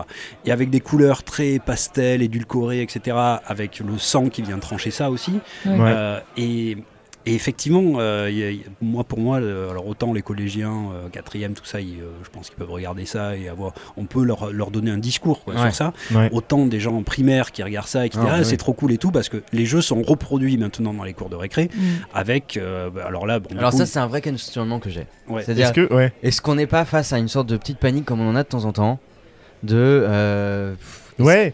Parce que, tu vois, même Pardon. sur la violence des trucs, pour le moment, ce qu'on a pu voir euh, de manière indirecte, c'est des gamins qui se mettent des tartes en jouant oui, à c'est ça, ils se Soleil. mettent des tartes. ouais. Enfin, je veux dire, euh, Oui. euh, nos, En- nos en- jeux dans la cour de récré, c'était quand même le, petit pont massacreur, euh, le jeu du foulard, enfin bon, voilà. Ouais. Parce que c'est vrai que ça développe une narration. En soi, euh, le, le- le- la série développe une narration qui peut être très problématique. Enfin, quand tu décortiques la narration, tu dis oui, s'il y a une mauvaise interprétation qui en est faite, ça peut devenir dangereux. Mais effectivement, j'ai l'impression qu'on peut aussi aboutir à ce discours conservateur où on nous a dit euh, les jeux vidéo, par exemple, vont, vont ruiner notre jeunesse. Ouais, on va jouer à. Mortal, ils sont en train de jouer à Mortal Kombat, Street Fighter. Mais Euh, c'est vrai ils qu'on vont joue à vouloir- ça, nous on joue à. Tekken dans la cour de récré. Mais ouais, hein. non, mais imaginez, moi je, je rapporte ça au phénomène des cartes Pokémon. Mais combien de bastons et combien de bastons hardcore hein, il y a eu pour des cartes Pokémon Le par exemple Mewtwo. Mais j'ai clair toi. Moi ça se battait, Attends, moi je récupérais les cartes Dans, des dans autres. mon hein. école, ils avaient interdit les calots. C'est-à-dire que je sais pas si vous aviez le jeu des billes, mais nous c'était Mais oui. vraiment euh, la mafia. C'est-à-dire ouais, qu'on arrivait ouais. plus, on avait des Mmh. grosses bananes. Et du coup, billes, puis on était riches. Ils nous avaient fouillé les bananes parce qu'on se les lançait dessus. Quoi. Ouais. Et la vraie question que je pose, c'est est-ce que Squid Game a un effet spécifique de ce point de vue? Est-ce que finalement, de toute façon, la violence aurait pas été véhiculée par un, par un autre vecteur? Ouais, moi je pose les, deux questions, c'est-à-dire ouais, comme Ouais. C'est-à-dire est-ce que c'est pas une, une certaine mise en forme de la violence qu'on peut avoir Ouais. dans les jeux d'enfants et est-ce que vraiment ce phénomène est avéré ou est-ce que c'est pas une panique morale euh, comme on peut en voir parfois de Ouais, ouais.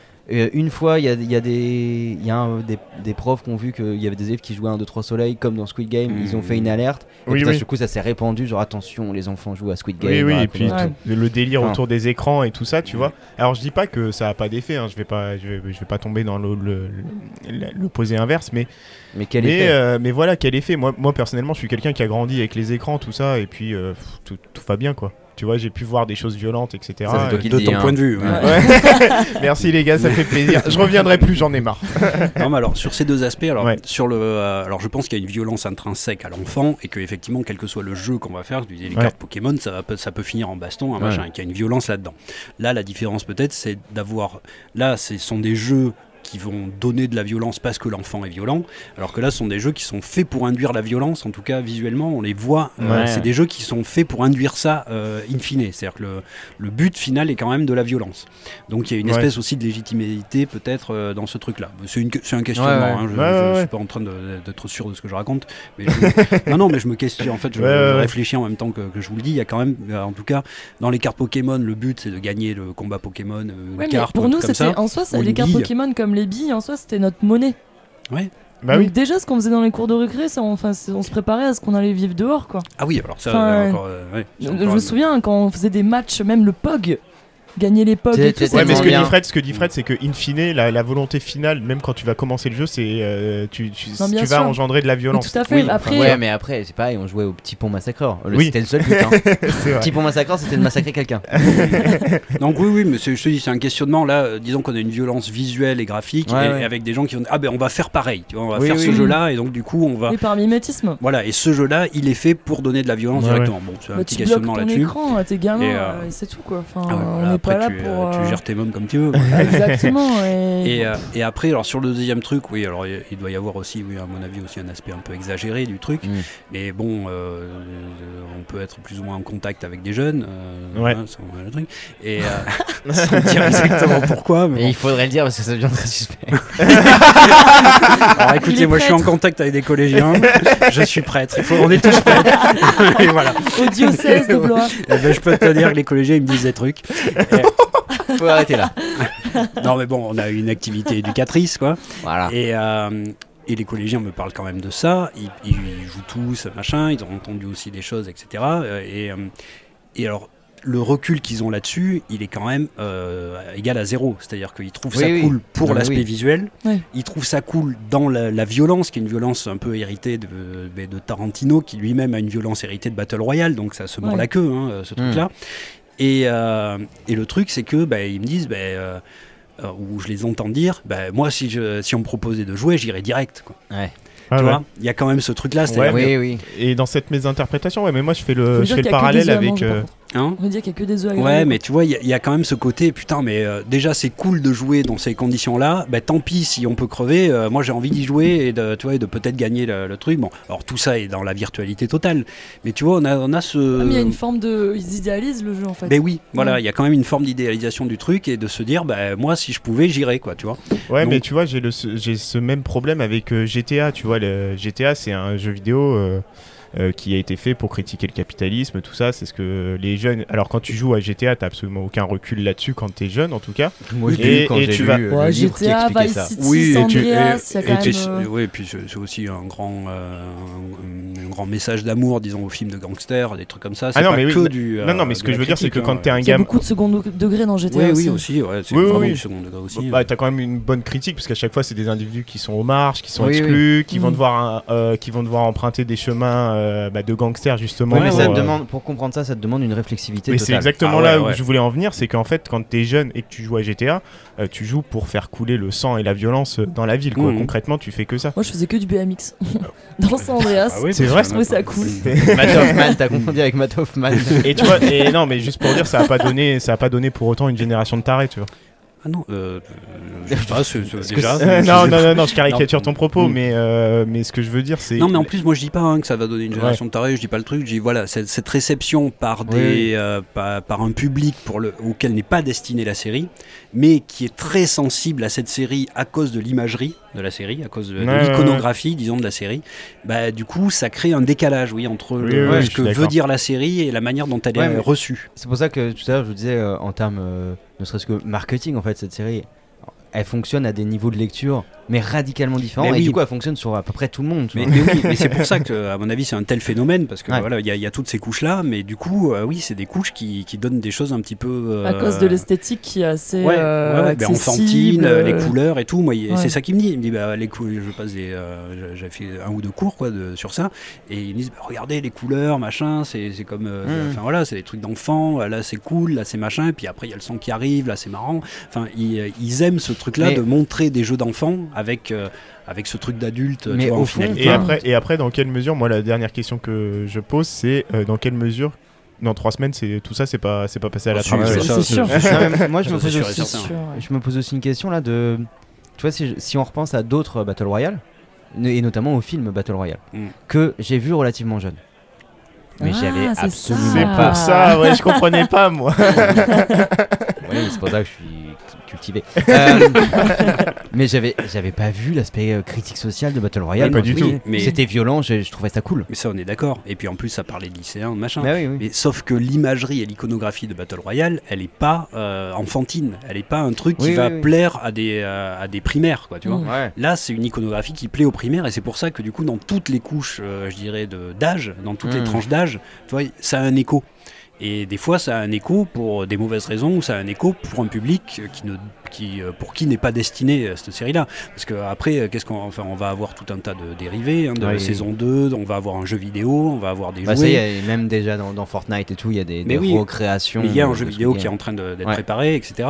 Euh, Est-ce qu'on va avoir un dessin animé pour enfants, Squid Game, tu vois, un Ouais, truc ouais. édulcoré, Des jeux euh, truc. Meal. Non, mais oui, voilà, Happy Meal, euh, Squid Game, tu vois, où tu vas avoir une petite règle, tu vois.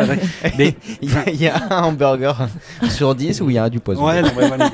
Et euh, donc euh, voilà, il y a, disons qu'il y a une, une réception trop large par rapport à une série, euh, tu vois, comme ça. Ouais, ouais. Et, et du coup, bah, c'est très. Alors après, voilà, moi je pense pas non plus que ça va donner des, des générations euh, tarées, des machins comme ça. Et puis, comme tu dis, ça va être oublié dans trois semaines, quoi.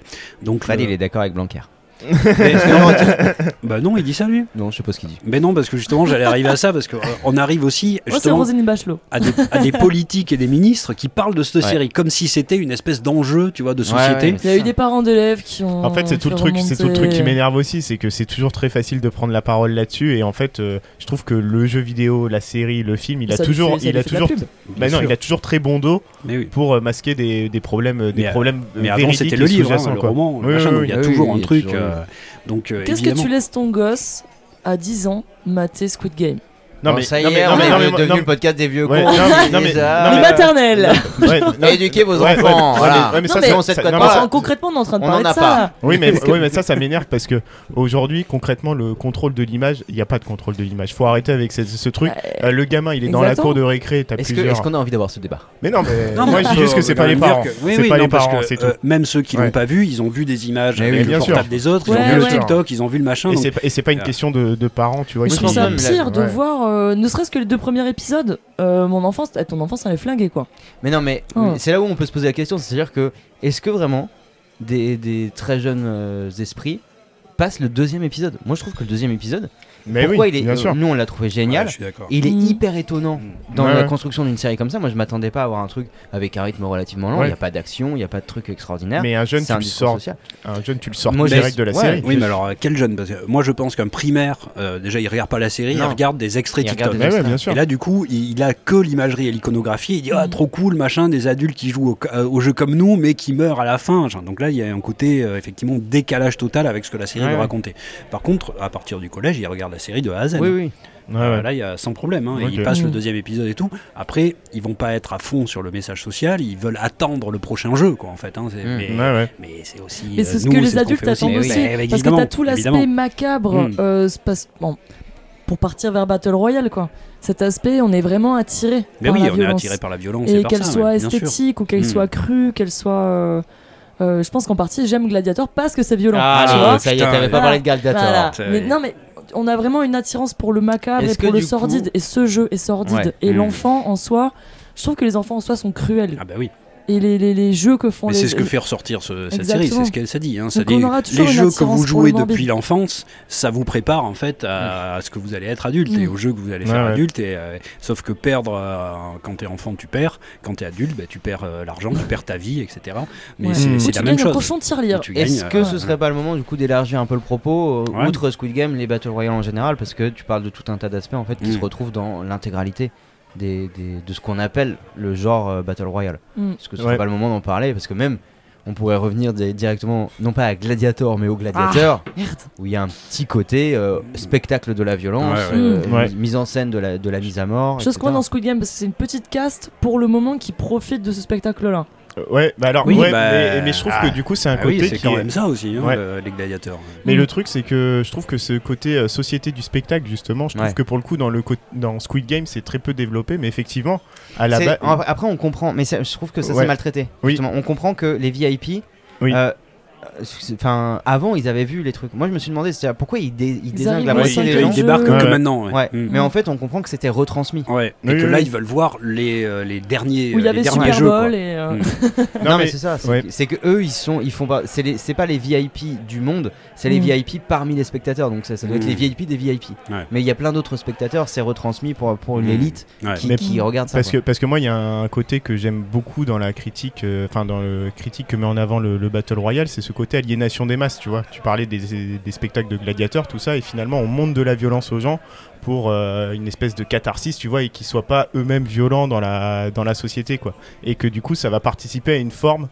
euh, ces Battle Royale, là, en tout cas, de, euh, de faire en sorte qu'on ait un climat social apaisé, même si on est dans une société Ouais, ultra violente. violence. Même si on est dans une société. Ouais, pardon, pardon. Sur le comptoir. Tu restes nettoyé après. Mais on finit bourré à chaque fois. Non mais c'est un truc que j'aime beaucoup, c'est cette critique de la société du spectacle et c'est un Mm. truc qu'on retrouve beaucoup dans, Hunger Games. Dans Hunger Games, Comment ils expliquent au début juste com- avant, Comment ils expliquent au début de Hunger Games Ils disent euh, bon c'était un peu la merde avant, mais maintenant on fait des jeux, vous donnez deux tribus et ça ira beaucoup mieux. Tu m'en fais. Ouais, mais justement, il y a, je pense que tout ça et tout, le- tout le Battle Royale et tout, on peut le rapprocher des, théories de, de philosophes euh, euh, bon, comme euh, René Girard qui, qui parle de la victime sacrificielle.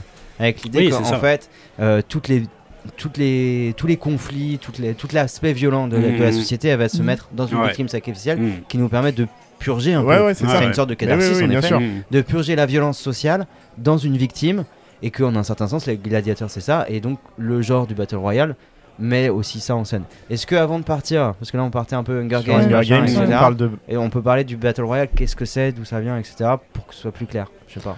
Allez, Alors ouais, qu'est-ce que c'est que le Battle Royale? Parce que moi, j'ai vu quel. Jean-Michel Transition. mais c'est- c'est ça. Et c'est vrai parce que moi j'ai regardé certains trucs et au final je me suis peut-être demandé en terminant le- les, les trucs que j'ai regardés si c'était vraiment du Battle Royale euh, ou pas. Mm. Euh, par exemple, euh, je sais pas moi, est-ce qu'il faut qu'il y ait plusieurs. Est-ce qu'il faut- C'est quoi pour vous du Battle Royale ouais Moi, moi, j'ai pas la réponse. Non, Bah, moi, déjà, c'est le truc qui s'appelle Battle Royale, quoi, en Ouais. premier lieu. C'est euh, ce qui a donné euh, le nom, quoi, au truc. Ouais, euh, c'est un, Mm. un roman à la base, ouais. un roman japonais d'un auteur qui s'appelle Gaëtan. Il s'appelle pas Gaëtan. Takami, mais- Takami, Takami, Takami, ouais. Takami. C'est de 97, 99, un truc comme ça. Euh, J'ai pas la date, 99, j'ai je pas crois. la date. 99, C'est ouais, 99, c'est un an avant le film, qui Ouais. est de 2000. Ouais, enfin, Et- ouais, pardon, vas-y. Donc ouais, donc d'abord un roman, Battle Royale, donc il y a eu beaucoup de succès au Japon, Mhm. suivi d'un film très vite après en 2000, Battle Royale, euh, suivi d'un manga euh, qui a Alors, été... c'est ça, c'est. euh, Ben, il me semble. Ouais, c'est roman, film, film, manga. manga, Ouais. Et le manga qui a été écrit par euh, le, euh, L'auteur du livre. l'auteur du livre, qui a développé son histoire, qui est encore un petit peu plus importante dans le manga que dans le livre, avec des thématiques un tout petit peu différentes, ou en tout cas des aspects qui n'étaient pas trop dans le livre et Ouais. qui sont dans le manga. Et, et puis ensuite un deuxième film, Battle Royale 2, qu'on va, on va pas Non. trop s'étendre là-dessus pour Mm, différentes non. raisons. Mais c'est intéressant. L'œuvre Mm. séminale, elle est là, c'est Battle Royale au Japon. Ouais, mais ce qui est intéressant, c'est que lui-même l'inscrit dans autre chose dès le début du roman. Euh, quand on a le tout début Ah, qui est- catch. qui est un peu chelou, ouais. Ouais. c'est Il ce parle de truc où- catch. Il y a des euh, dialogues entre deux mecs qui sont fans de catch au oui, tout début. il c'est- fait une c'est- comparaison Alors, avec en, ça. en fait, ouais, C'est c'est- c'est une pratique qui vient du catch. exactement. Mm. C'est-à-dire dans le catch, alors je me rappelle, moi, quand je regardais la WWF euh, le mercredi, euh, c'est- WWF, c'est pas c'est Greenpeace WWE. Euh, Oui, WWF, c'est une association écologique, mec. Greenpeace. Ouais, non, mais si, moi, je, moi, je regardais ça avec le panda là. Avec le petit panda. Il y avait 10 pandas qui se battaient entre eux. Vous Ah, tu, regardez confonds, tu confonds avec euh, les, les primaires de, de l'écologie, là. les primaires des verts. Ouais, bon là il y avait. Après euh, Ushuaïa, tu sais. bon bref, Ouais, le tout il y premier avait truc de catch, ouais, euh, oui, ouais. Hulk Hogan et tout Ouais, ça. ouais. Et, et alors eux ils appelaient ça le Royal Rumble, je me rappelle. Oui, le Royal Rumble Et t'avais- exactement ça, ils se mettaient dans une cage à 10 Ouais. et brah, tu vois, tout le monde les uns contre les autres. Voilà. Arrête d'exciter tout le monde. Et c'était le, oui, des corps d'hommes euh, les uns sur les autres. Et, euh, et c'était, bah oui, le grand événement une fois par an. Il y avait le ce Royal Rumble. Et du coup, le Battle Royale, effectivement, se- s'inscrit dans cette lignée-là. euh, Et, le et, roman, et- euh, et même avant ça, en fait, on a des, on a des premières apparitions de ce Battle Royale. Alors, c'est Steve- euh, là, je suis en train de piquer l'article qu'a envoyé Steven de, de France Culture, Ouais, vas-y, mais euh, Je l'ai pas Mais- lu. non, mais en gros, Sur le Battle boxe. Royale, c'était à l'époque esclavagiste aux États-Unis où on faisait affronter plusieurs noirs en fait Mm. sur un ring de Ah, ce que boxe. t'as dans Tarantino. Et c'était du euh, 4 Un contre petit Django. peu, 4 ouais. ou Là, 5 c'était contre du 5. 1 contre 1 chez Tarantino, mais là, ouais. Et du coup, on avait déjà le Battle Royale euh, à cette époque-là. Et ce qui est intéressant, c'est que ça veut dire que, tu vois, en puisant ses origines dans le catch ou dans certains combats de, boxe, ça veut dire, euh, surtout avec ce que tu dis là sur, l'esclavage, euh, il y a quand même déjà un. un- Enfin, il y a deux aspects qui me semblent très importants. C'est premièrement la relation de domination Ouais. entre ceux qui regardent et ceux qui se battent, et l'aspect spectacle tout de suite du truc.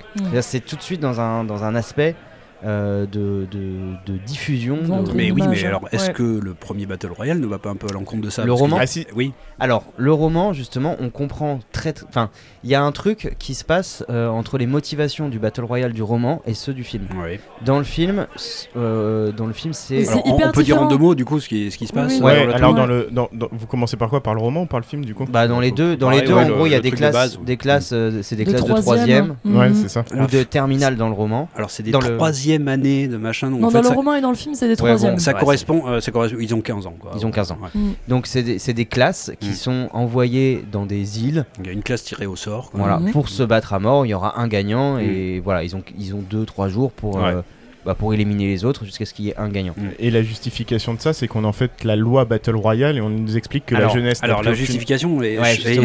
Ah, c'est là, ah, où ça change d'un média. bah, ouais. pour le film qui est sans Ouais, doute le plus connu, le plus. Bah le pour plus le film, c'est très simple, c'est qu'on nous dit qu'en fait, on a une jeunesse qui est devenue ultra violente, Ouais. qui est hors de contrôle, tout ça. Parce qu'ils ont regardé Squid Game. Bah exactement, c'est parce qu'ils respectent pas l'autorité des adultes. Oui, ils respectent pas l'autorité des adultes, Ouais, exactement. ils plantent le, tu vois, ils plantent Oui, les ils respectent pas du en- tout. En, Ouais. plein, Ouais, ouais. Ouais. dans les couloirs du compris. collège. Ils sont très, pas très amené, républicains. je trouve. Ouais.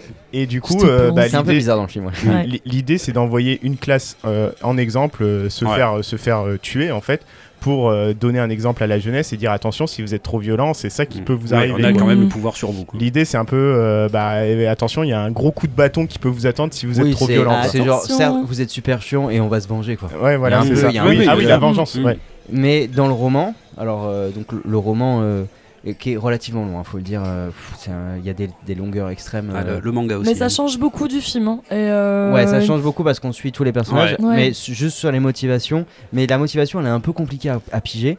Euh, on comprend donc que c'est dans un Japon euh, Ça dystopique, s'appelle la Mhm. Grande République euh, Oui. d'Asie. ouais, qui est devenu une sorte d'empire. Ouais, euh, contre les États-Unis. ouais. Et donc euh, la justification, c'est que ça sert à faire euh, des sortes de statistiques Ouais. Mm. pour améliorer les forces de combat. Vo- voir combien de temps met le, le premier à Ouais. tuer tout le monde. Voilà, Voilà. le, sexe, les. Mais donc, aussi, Donc il y a c'est- une question de recrutement. en fait. Il y a une question de recrutement aussi pour l'armée.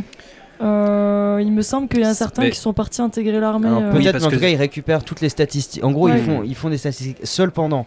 Euh, Il y a un moment donné dans le roman où on comprend que, en réalité, parce qu'il y a, je crois, le ministre de l'Éducation qui appelle l'espèce de, de professeur principal là, Ouais. Oui. et qui lui demande euh, où ça en est et tout.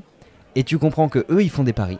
Et que en fait tout ça c'est retransmis. Ouais. Et le ministre de l'éducation il pige rien à l'informatique, donc il arrive pas à se connecter sur le truc. Mm. Donc l'autre au téléphone il lui explique ce qui se passe Ça devait être e-prof. et ils, ils prennent des... Probablement. et ils prennent des paris. Une blague pour les connaisseurs. Voilà. ils prennent des paris. Donc il y a, il y a quand même, je trouve dans le roman, ce truc qui est mis Et oui, de il y, a- il y a du spectacle Oui, mais il y a du. alors, pour les pour le pour l'élite. Ouais, Alors voilà, qu'ils ont c'est ça. Il y a quand même du spectacle pour l'élite, mais ouais. c'est c'est vraiment traité en filigrane. Ouais. Oui oui. Et parce que, Parce et que- du coup, le reste de la population n'a pas accès à ce Ouais mais on se demande dans quelle mesure. Enfin moi je me suis du coup demandé dans quelle mesure. Tu vois sur ce passage précis du roman Mhm. qui arrive quand même je- au- au-delà d'un tiers euh, Mhm. du roman.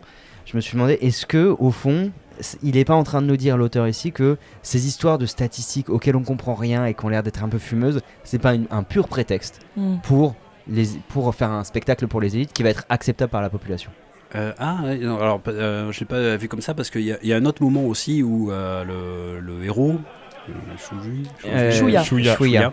euh, ben, se demande quand même réellement est-ce que c'est Ouais. juste pour faire des Ouais. statistiques et il, euh, il est, il est clairement pas là-dessus et il émet des hypothèses et dans l'hypothèse c'est aussi euh, le fait que euh, même si euh, des fois on n'est pas trop au courant même si la population le voit pas etc on sait qu'il y a ce truc là et que du coup ça calme un peu les gens Oui, oui. et ça Mm. calme les jeunes Ouais. et même la population de manière générale Ah, et que J'espère c'est que ça calme bien, ouais. ben Ouais, oui, et que c'est une manière ouais. quand même de contrôler la population grâce à Mm. ça et de dire euh, effectivement comme tu disais euh, il peut y avoir un retour de bâton euh, c'est plus plausible bah, la version du film. Bah, la ver- en fait, Bah, la oui, version oui. du film, je la trouve bien plus puissante euh, politiquement. Et surtout, je voyais un truc sur le rapport adulte adulte ado. ah oui alors Et ça, en oui. fait, le, le- le- donc le professeur qui est joué par Takeshi Kitano, Ouais. je Ouais. trouve son personnage Donc, super. euh, une espèce Mm. d'artiste complet quoi au Japon un Ouais, truc, c'est ça. euh, Ouais, ouais, on n'a pas d'équivalent enfin je pense pas bah, en tout cas, c'est Francis Lalanne peut-être non mais il y a C'est le Francis Lalanne japonais. Je m'y attendais pas du tout. Non mais c'est vrai qu'on C'est peut. D'ailleurs, il a aussi bloqué des ronds-points. Japon. non mais on peut conseiller deux trois deux trois films qu'il a réalisés. C'est un super réal. Il a réalisé Violent Cop et Anabi notamment. C'est c'est deux chefs-d'œuvre quoi. c'est oui enfin Au il, Japon. il est à la fois dans l'humour dans le, Ouais. sérieux il est dans, dans- dans- il est dans des jeux vidéo il y a un jeu Ouais. vidéo sur NES qui est, qui est sur Mais lui enfin il y a il- Quoi c'est ouais, ouais, mais même ses films sont Ah, c'est super. peut-être David C'est- Douillet. Le David Douillet. euh, C'est peut-être une, une superstar comme euh, l'Asie sait en faire, type Jackie Chan. Jackie Chan, c'est pareil pour nous, c'est un acteur. Mhm. Euh, en réalité, Jackie Chan, c'est Il bien a fait plus. du rock. Ouais. Mais il fait plein de choses. Il fait Enfin bon, oui, ouais, voilà, c'est un- une espèce d'artiste complet dans, sur tous les médias, sur tous les trucs, c'est étonnant. Et le, le professeur s'appelle comme lui. Il Ouais. s'appelle Ouais, Kitano, il s'appelle euh, ouais, Kitano. Et il peint à la fin du film, c'est sa peinture. Oui, c'est peinture. Et du coup, Il ce- peint très bien d'ailleurs. le- ce que je trouvais super bien dans le film Battle Royale, moi, c'était le fait qu'en fait, ce qu'on est en train de nous expliquer, c'est que la personne qui est totalement immature et la personne qui a pas grandi et la personne qui devient violente parce que justement elle est immature, bah, c'est le professeur, tu vois. Mm. Et qu'en Ah fait, oui, certainement, mais- d'un d'un certain point de vue, euh, les, les ados, euh, eux, sont plus matures que leur professeur. Alors, le professeur subit des actes de violence qui sont vrais. hein. Au Ouais. début du film, il se fait poignarder, tout ça. Mm. Mais n'empêche que, est-ce que l'acte de maturité, finalement, ça serait pas de passer outre ça et d'essayer de comprendre ça? Ouais. Oui, non, mais il y a- lui- y quand même une. une, euh, il y a un acte hyper violent de- d'un élève qui vient le, Le poignarder. Poignardé, Ouais. ouais. Et, euh, et la solution à ça, c'est genre, bah ok, maintenant vous allez vous entretuer. Bah oui, il y a quand même- une ça, Une escalade gradation dans la violence il, va, se- il va se venger du coup sur cette classe euh, qu'il a, qu'il a un peu Oui, mais maltraitée. enfin, c'est c'est même là où c'est intéressant, je trouve, c'est que c'est l'État qui, qui se venge. Oui. C'est Ouais, mais- loi, ouais, c'est pas mais- lui tout oui, seul. oui, je suis lui, d'accord, mais lui, ça- il est représentant de ça, en fait. Ouais, euh, mais l'État- euh, monsieur loyal quoi, de Ouais, je suis d'accord, mais le film fait quand même le choix de nous mettre l'État en fond. Vraiment, on le voit Bah, quasiment lui, pas. lui, et il est plus, sur euh, un canapé, il se goinfre de petits biscuits, il est en survêtement, tu vois Et- qu'il est dans un état de délaissement. Et euh, pour moi, au-delà de l'État, je trouve que Battle Royale, ça nous parle plus finalement du monde adulte, qui serait pas finalement si adulte que ça, mais qui serait immature, tu je vois. suis pas d'accord. Je sais pas. Bah, non, je parce que les seuls adultes que tu vois, c'est le prof et Bah, les ouais. militaires. Mais les militaires, ils sont. Mais les militaires, ils sont pas là. Non, ils sont pas là. Tu vois, et le, le seul, seul la adulte que tu as, c'est un gamin.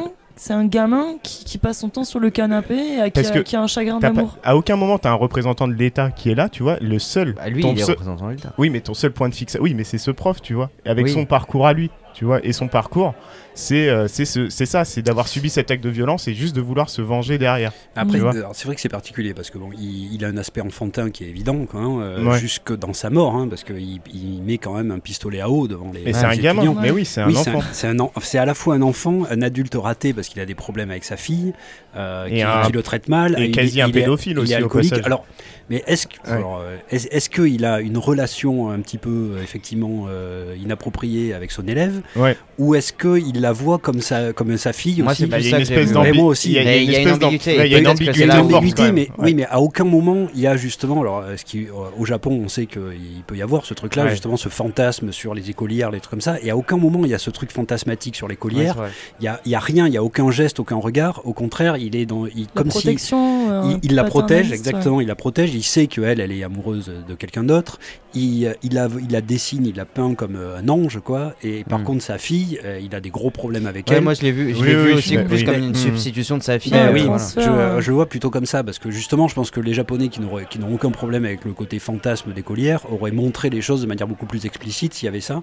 Et, euh, et alors, c'est un personnage qui n'existe pas dans le roman et dans le, dans le manga. En tout cas, c'est- il y a un professeur, mais qui n'est pas un ancien professeur de la classe, et qui, par contre, là, une espèce de pervers total. Je sais pas comment il est dans le, euh, dans Dans le roman Ouais. Euh, alors, J'ai- vu le manga. Enfin, j'ai lu le manga. le, le professeur dans le roman, Ouais. c'est un nouveau prof principal. C'est c'est quelqu'un qu'ils connaissent pas. Oui. Oui, c'est ça. Le prof principal, il a été tué, bah, Ouais. comme- Et qui est un peu comme complètement dans le fou. film. Euh, Mais il est complètement fou. Il est bien, il est bien plus fou encore que, l'autre. Il a, il a pas Joker de... un peu. Tu sais, Il y a un côté Joker, ouais. Ouais. D'ailleurs, toute la scène euh, qui, est dans, qui dans le film est racontée par une meuf dans la télé Mhm. qui dit boum. Ouais. Euh, là, c'est c'est hyper long Ouais. dans le roman et c'est c'est lui qui leur explique à chaque fois que ça va faire boum. Mhm. Genre, c'est à chaque, à chaque fois il dit un truc et là, boum.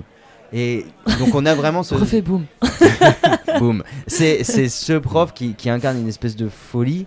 Mais euh, lui, il est dans le, dans le roman, en tout cas, il est vraiment associé à l'État. tout Exactement, un- oui. tout Il, un- il a aucun lien euh, avec la classe, il a pas eu la classe Exactement. avant. Il n'y a pas Parce cet que- aspect vengeance. En tout cas, juste pour revenir sur ce truc-là, moi je Mm. voyais du coup bah, une grosse critique de l'institution scolaire et du coup ce côté un peu Oui. euh, prophétie autoréalisatrice où effectivement on a des gamins, on te fait comprendre que c'est pas des enfants de cœur au début, mais on va les mettre dans des dispositions et des conditions où effectivement ça va devenir des sauvages, Oui. des, vrais, des vrais sauvages Oui. entre eux, Mm. où on a des gamins qui sont peut-être un peu violents au départ, mais euh, voilà, qu'il y a un acte qui va dégrader euh, l'état physique du professeur, mais le fait de les mettre Que d'euphémisme pour vous dire Ah que quand même il, il plante à coups de couteau le prof. Ouais, quoi. mais c'est pas c'est pas c'est pas clair la gravité de la blessure, tu vois. Ah, la aussi. gravité, d'accord, Ouais. mais il s'en sort. Ça hein. Oui, oui, mais ce que je veux dire, c'est que euh, si ça se trouve une semaine après, physiquement, il va très bien le professeur, tu vois. Ça change pas là. Enfin, Ouais. Ça après- change pas. bah, ça- enfin, ça change quand même le fait que tu te dises derrière, euh, je vais aller en massacrer euh, des dizaines, quoi. Oui, Oui, mais non, c'est- mais- tu vois. on- En fonction du choc psychologique. Je trouve qu'il est juste un représentant symbolique, parce que la classe, elle a été tirée au sort, machin, et donc, disons que dans la diégèse du film, ils se sont dit, bah, qui va être euh, l'image, tu vois, pour, euh, pour leur C'est- parler, etc.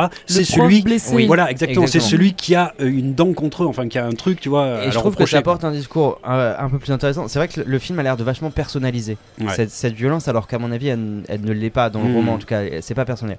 Par contre, c'est- dans, le- dans le roman et comme dans le film, et à mon avis sur le film, c'est- c'est déporté sur le sur le prof principal. C'est que dans le roman, il y a, il y a un truc assez malin de te montrer que pour certains élèves, cette situation sociale dans laquelle on va les mettre, c'est c'est la, la bonne occasion de se venger. C'est vraiment, Mm. ils, ils prennent comme une sorte d'opportunité de pouvoir tuer quelqu'un parce qu'ils l'aiment pas euh, à cause de raisons. Ouais. Et j'ai l'impression que là, c'est déporté sur le prof qui a des raisons personnelles de leur en vouloir, mais il y a le tirage au sort et tout. il- C'est pas lui qui choisit. Après, Ouais. pour la Donc, relation pas- entre les suis- élèves, c'est Mm. encore différent. Mais pour venir à cette idée de. Dans, dans le film, t'as l'impression que c'est une espèce de vengeance euh, d'éducation poussée à l'extrême. Ouais, ouais. Alors que dans le livre, Mm. t'as l'impression que. bah, en plus, je crois que c'est 50 classes de 3 qui sont tirées Oui, au sort. hein. Ouais. Euh, donc, tous ces tribus qui sont envoyés à la mort. Et, en fait, il peut pas. euh, en fait, ils peuvent, ils peuvent en vouloir qu'à l'aléatoire. Au côté. euh, Mm. En fait, on avait très peu de chances d'être tiré au sort et finalement on l'est. Alors que non, là, c'est faux. Tu vois que ça a été manigancé et que cette classe, en fait, le prof connaissait la classe. Je pense que c'est dans le sens inverse, c'est-à-dire qu'ils ont tiré au sort la classe et ils se sont dit qui pourrait, euh, tu vois, euh, personnaliser le truc? Mais en fait, je suis quand même Mm. assez d'accord. C'est-à-dire si on regarde que le film, on a quand même l'impression Ouais. d'une personnalisation Bah ouais, totale moi, du euh, truc. quand tu me parles de Et- l'État, euh, je suis le premier à aimer voir cette, cette critique du coup à l'intérieur des, des fictions. Non, mais dans le film, oui. Et pour le coup, dans le film, t'es là, tu dis bah non, c'est juste une vengeance de, de prof. Mais alors, On après, te je- parle de la loi Battle Royale, hein, il l'expose au début. Ouais. Mm. Mais ce truc-là, c'est expédié, mais en 5 Oui, oui, minutes. C'est pas central. C'est-à-dire, je, je trouve que justement, euh, le, le film ne raconte pas du tout la même chose au final que, euh, disons, le roman et le manga, euh, qui eux-mêmes ne racontent pas exactement la même chose, mais en tout cas, c'est très net au niveau du film. Et je pense que le fait d'avoir Kitano euh, comme, tu vois, Ouais, comme, ça- comme ça acteur, ça, ça a énormément joué. Ils l'ont appelé comme ça et ils, ont quand même créé un personnage autour de lui. Et je trouve même que c'est quasiment le cœur émotionnel du film. Oui, euh, oui, ah oui, totalement, Et- totalement. Et, on a le reste, on a beaucoup de coquilles vides dans les, Oui. euh, tu vois, les, Dans euh, les, les ro- élèves. Ouais, dans les élèves, ouais. Au final, on en a très peu qui ont des flashbacks, euh, qui vont un petit peu étoffer, tu vois, ceux qui sont. Ouais. Euh, on a les, les héros, quoi, en gros, euh, les, euh, ceux qui euh, sont, euh, ceux qui s'en sortent à la fin. Mm. Et, euh, et sinon, le seul qui est vraiment creusé, qui a tout un tas de flashbacks, qui a tout un tas de background, etc., c'est Kitano, en fait. Ouais, ouais. C'est le seul, quoi. Et ce qui fait que ça devient un personnage hyper euh, subtil, enfin subtil, c'est Ben c'est oui, hyper bizarre parce que ambigu, il, quoi, ouais, il est ambigu, voilà, Ouais. hyper ambigu, Mm. et euh, ce, qui, ce qui le rend très intéressant parce que à la fois à la fin il pourrait faire le choix de les, de les tuer aussi ces, ces deux-là, mais Ben comme oui. euh, Mais comme il y a, il y a- y a Il y a cette Noriko, fille ouais. qui, qui l'aime beaucoup, euh, il va pas le faire. ouais, ouais. Et euh, il fait semblant, et donc il sait qu'il va être tué par eux avec ce pistolet à eau, et, euh, et ben tant pis, tu vois, il le, il fait. Et alors bon, il- a en plus une double mort, c'est assez Ouais. étrange. hein. Ouais. Euh, oui, oui. Il y a d'abord une mort euh, de enfantine un peu avec ce pistolet à eau. Après, c'est très il, bizarre. se, il se relève, et puis Il va manger des biscuits. en fait, c'est comme si sa problématique euh, vis-à-vis des enfants euh, meurt une première fois, et puis sa problématique adulte, euh, tu vois, prend, euh, prend le relais, et il meurt une deuxième J'ai fois. l'impression que C'est assez étrange. Tu sais, il y a un lien avec la vision traditionnelle aussi de la famille. Euh, parce qu'on peut avoir aussi cela avec Squid Game, mais lui, il est déraciné euh, socialement. Il a l'air très très seul. Ah bah oui. J'ai l'impression qu'il est, en fait, en soi, moi- il est déjà mort. Socialement, Mm. il Bah, est mort. Et, Et, euh, et puis je sais pas, moi on le met souvent en scène dans des, enfin il fait l'enfant quoi. Moi, Mais moi, oui, je, ah, moi, mais je il vois a un vraiment, aspect totalement enfantin. Ouais, je vois vraiment un enfant euh, Mm. s'amuser avec ses gâteaux là, tu vois, quand il veut pas partager ses gâteaux avec euh, le militaire, t'es là, tu Mais dis, est-ce que c'est pas aussi le résultat t'es là, tu dis pourquoi euh, Est-ce que c'est pas le résultat, tu vois, d'une enfance qui a pas été au bout, euh, comme comme ces Ouais. euh, comme ces enfants-là qui sont en train de s'entretuer, Ouais, qui deviennent adultes. Ah, Mais c'est là, mais c'est là où moi par contre j'y vois un discours non pas sur l'État mais peut-être sur l'institution scolaire où on se dit peut-être que euh, là pour le coup euh, on a une institution scolaire qui est pas vraiment mature et qui Mhm. va faire dérailler la jeunesse justement parce qu'elle est totalement immature cette institution mais- scolaire. mais imagine cette fiction-là, 200 ans plus tard, tu auras quand même des organismes qui vont entraîner les gamins à aller euh, Ouais. faire les Ouais, Battle ouais. Royale. mais tu peux avoir euh, toute forme de déviation en fait. Ouais, moi le, le truc c'est que j'ai l'impression que le film justement décentre un peu le Ah propos sur ce, ce qu'est la Battle Royale et que ça, Ouais. ça ultra personnalise le truc. Ouais. Et que justement tous les aspects sur, sur l'état, sur des potentiels spectateurs, même si en un certain sens c'est présent parce que dès le début, la première scène de Battle Royale, avant euh, même le générique, euh, on voit des caméras, donc sans doute l'année d'avant ou dans une, autre, euh, dans une autre classe, des caméras, des journalistes qui la viennent sortie. Oui, accueillir. mais et à la À la sortie, à la. Ils, savent pas ce qui se passe. euh, Ils savent pas sur ce qui les- se passe. Ils savent que la mais, fin. mais du coup, peut-être que ce truc un peu de voyeurisme qu'on va avoir dans les Battle Royale, de, de l'aspect spectacle de la Battle Royale, euh, elle est transférée toute dans cette scène où euh, il n'y a plus des spectateurs qui regardent le truc, mais nous on devient les spectateurs. exactement, C'est ça. ça, ouais, peut-être que les c'est voyeurs, c'est L'œil nous. voyeur, Ouais. c'est nous. Voilà, c'est évident, c'est ça. c'est Dans le premier Battle Royale, Ouais, c'est exactement ça. Et Ouais. après, sur les, euh, les, les liens, là, avec quand même euh, une, euh, voilà, une critique de l'institution euh, éducative, Ouais. etc. euh, Il y, a, bon, il y, a- il y a tout un, euh, alors, justement euh, une, une progression dans le temps hein, sur ces trucs-là. Et alors, deux ans avant le, le- le roman, que le roman soit publié, il y a eu un problème au Japon avec euh, des meurtres dans, dans une école. Et ils ont. euh, il y, a- il y a un litige sur qui a fait ces meurtres, mais ils ont accusé un, un jeune garçon de 14 ans qui Ouais. a fait ça. Et, euh, et ils ont commencé à changer la loi pour pouvoir le juger comme un adulte Ouais. à ce moment-là. Ouais. Donc c'est quelque chose qui a travaillé évidemment Ah bah oui, l'auteur, euh, qui a vu une violence qui normalement n'existait pas là aussi dans le Japon traditionnel de cette manière-là, d'un jeune de 14 ans qui va dans une école pour Mm. tuer, etc. Et le Japon qui va réagir à ça en changeant ses lois sur la Ouais. jeunesse pour le traiter de cette Bah ouais, manière-là. c'est ça qui est intéressant, c'est le traitement qui va être fait. Voilà. Donc évidemment, Battle Royale est une extension euh, hyperbolique de Oui. ça. Et il dit qu'il prend sa source, euh, ce truc-là prend sa source bien avant, c'est-à-dire après la, la Deuxième Guerre mondiale, où justement il y a la mainmise des États-Unis Ouais, sur le Japon et une domination sur l'éducation. Ouais. Et que là, l'éducation, justement, va être euh, une éducation pour mener à un néolibéralisme euh, ou un ultra ou un libéralisme, quoi, disons, au, Japon. Et que euh, ce truc-là, justement, ce qu'on disait avant, ce mélange entre euh, un apport traditionnel de gens euh, ultra euh, fidèles, qui vont se donner à fond, etc., et l'aspect libéral, ultra-libéral des, euh, des États-Unis euh, après la Deuxième Guerre mondiale, va donner quelque chose euh, de complètement déstabilisé. Ouais, parce qu'il y a un, Et cette un- fuite, pour en fait- préciser euh, peut-être un peu, il y a une sorte de télescopage entre une vision où la société compte plus que l'individu Mm. et un néolibéralisme où l'individu va compter Ouais, plus que la société à un certain niveau quoi. Mais ça- un euh, individualisme. Ça, quoi. ça, tu l'as Mm. reflété dans le film euh, et aussi dans, dans le livre, euh, le fait qu'on ait d'emblée euh, quatre suicides.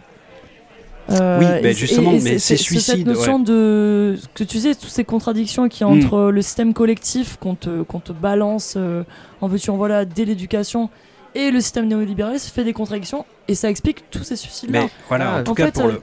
Pour le, pour disons que, en tout cas pour le, le japonais, là, il, il- il voit quelque chose que nous, occidentaux, on n'a pas forcément vu dans ce truc-là. C'est-à-dire, effectivement, euh, cette violence qui est une violence euh, libérale des États-Unis apportée après la Deuxième Guerre mondiale. Moi, je m'étais toujours demandé, euh, quand, quand je regardais des, des mangas, enfin, des dessins animés japonais, Mhm.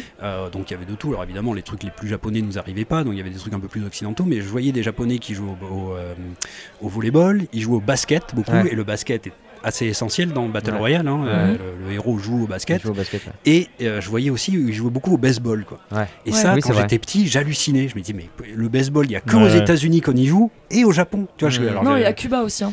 Oui, mais oui, Cuba voilà, et les pays d'Amérique centrale. Oui, mais tu vois, j'avais pas vu ce- cette espèce d'impérialisme culturel des Ouais, États-Unis, tu vois, qui faisait qu'ils avaient importé ce jeu-là au Japon. Mm. Et, euh, et là, justement, il disait bien qu'après la Deuxième Guerre mondiale, il y a, il y a ce système-là, il, y a- il y avait des textes qui étaient interdits au Japon, il y avait des manières d'enseigner Ouais, qui ah étaient bah oui. interdites au Japon, euh, donc des choses plutôt traditionnelles, et, et ils avaient mis par-dessus le, tout le système libéral. Quoi. Mm.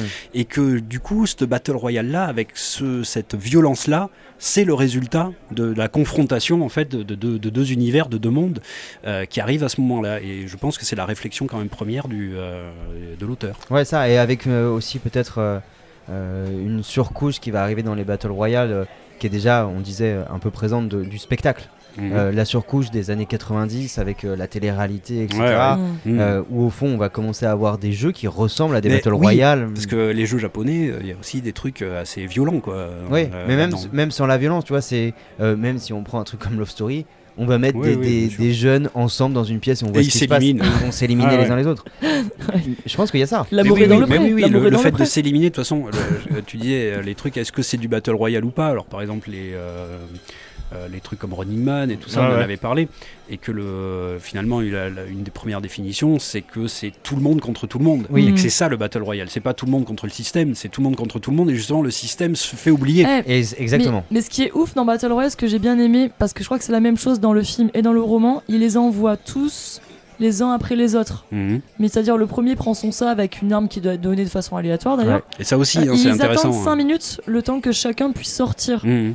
Euh, il ne faut pas tout sortir en même temps pour éviter un risque de, de- de rébellion euh, Ouais. collective. Mm. Mhm. C'est pousser l'individualisme Ouais, ouais. pur. Bah, et aussi, c'est qu'il faut. Il y a un truc tout simple, c'est qu'il faut le faire durer le spectacle. Mm. Tu vois. C'est-à-dire que si ton spectacle il s'arrête au bout de 30 secondes, bah non, il faut donner au public Oui, aussi. euh, Gladiator, voilà. Oui. Mais du coup, moi, euh, on, a- on est passé vite dessus parce qu'on est d'abord parlé de Battle Royale, mais il y a ce côté un peu euh, spectacle et du coup mise en scène Ouais. de la violence qui est destinée non pas parce que dans Squid Game on disait que c'était les bourgeois qui allaient observer le, qui allaient observer les, bah, les prolos qui Mhm. allaient, qui allaient tous Ouais. s'assassiner les uns Ouais. les autres, mais en fait, euh, ce spectacle qui serait mis en scène destiné aux prolétaires justement pour euh, apaiser leur violence et surtout qu'il n'y ait pas de révolution. Oui, pour Et- bien les calmer. quoi. Ouais. Mm. Et de ce point de vue-là, je trouvais qu'Hunger Games c'était vraiment Ah, le bah là, parle de Je crois que le message est d'autant plus puissant qu'il est ce pas... Est-ce que avant de passer à Hunger Games, on s'écouterait pas un petit morceau de musique? Bon, Allez, c'est parti. Mhm. Alors, Est-ce qu'on s'écouterait pas euh, un petit... Ah, je sais, je sais. Vas-y. Ça va déménager. Raid Against the Machine Allez, si tu veux. Killing in the Name of. Allez. Allez.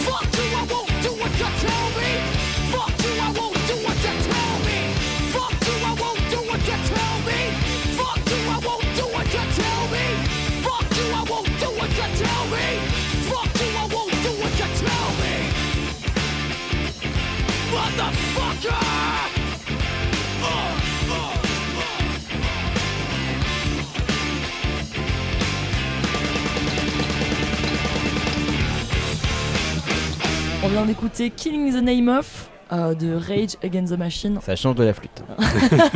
c'est un peu mou comme chanson quand même. Hein. Alors, on avait dit qu'on parlait de Hunger Games, mais on fait pas ça Ouais, non, non, non, on va terminer, sur Battle Royale. Terminer sur Battle Royale, vous avez d'autres trucs à dire. Euh, j'ai coupé un peu court, allez-y. Hein. Non, c'est sur le fait que, euh, bon, déjà, il est fait euh, se lancer chaque élève doit se lancer avec un sac qui est tendu par un militaire. Et mhm. donc, chaque euh, sac, il y a la carte euh, de l'île et une arme de, donnée de façon aléatoire.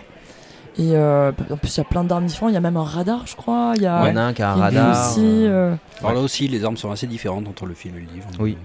Et Mm. il y a une première chose qui est très intéressante, c'est que tu as, des armes qui vont te permettre de tuer et des armes qui vont te permettre de te protéger en fait. C'est Ouais. pas, c'est- techniquement, c'est pas des armes. Et d'autres qui servent à rien. ouais. euh, Il y en a une avec une fourchette, euh, comme ça. Et ouais, mais c'est- c'est c'est pas mal. Et hein, une ce- salade niçoise.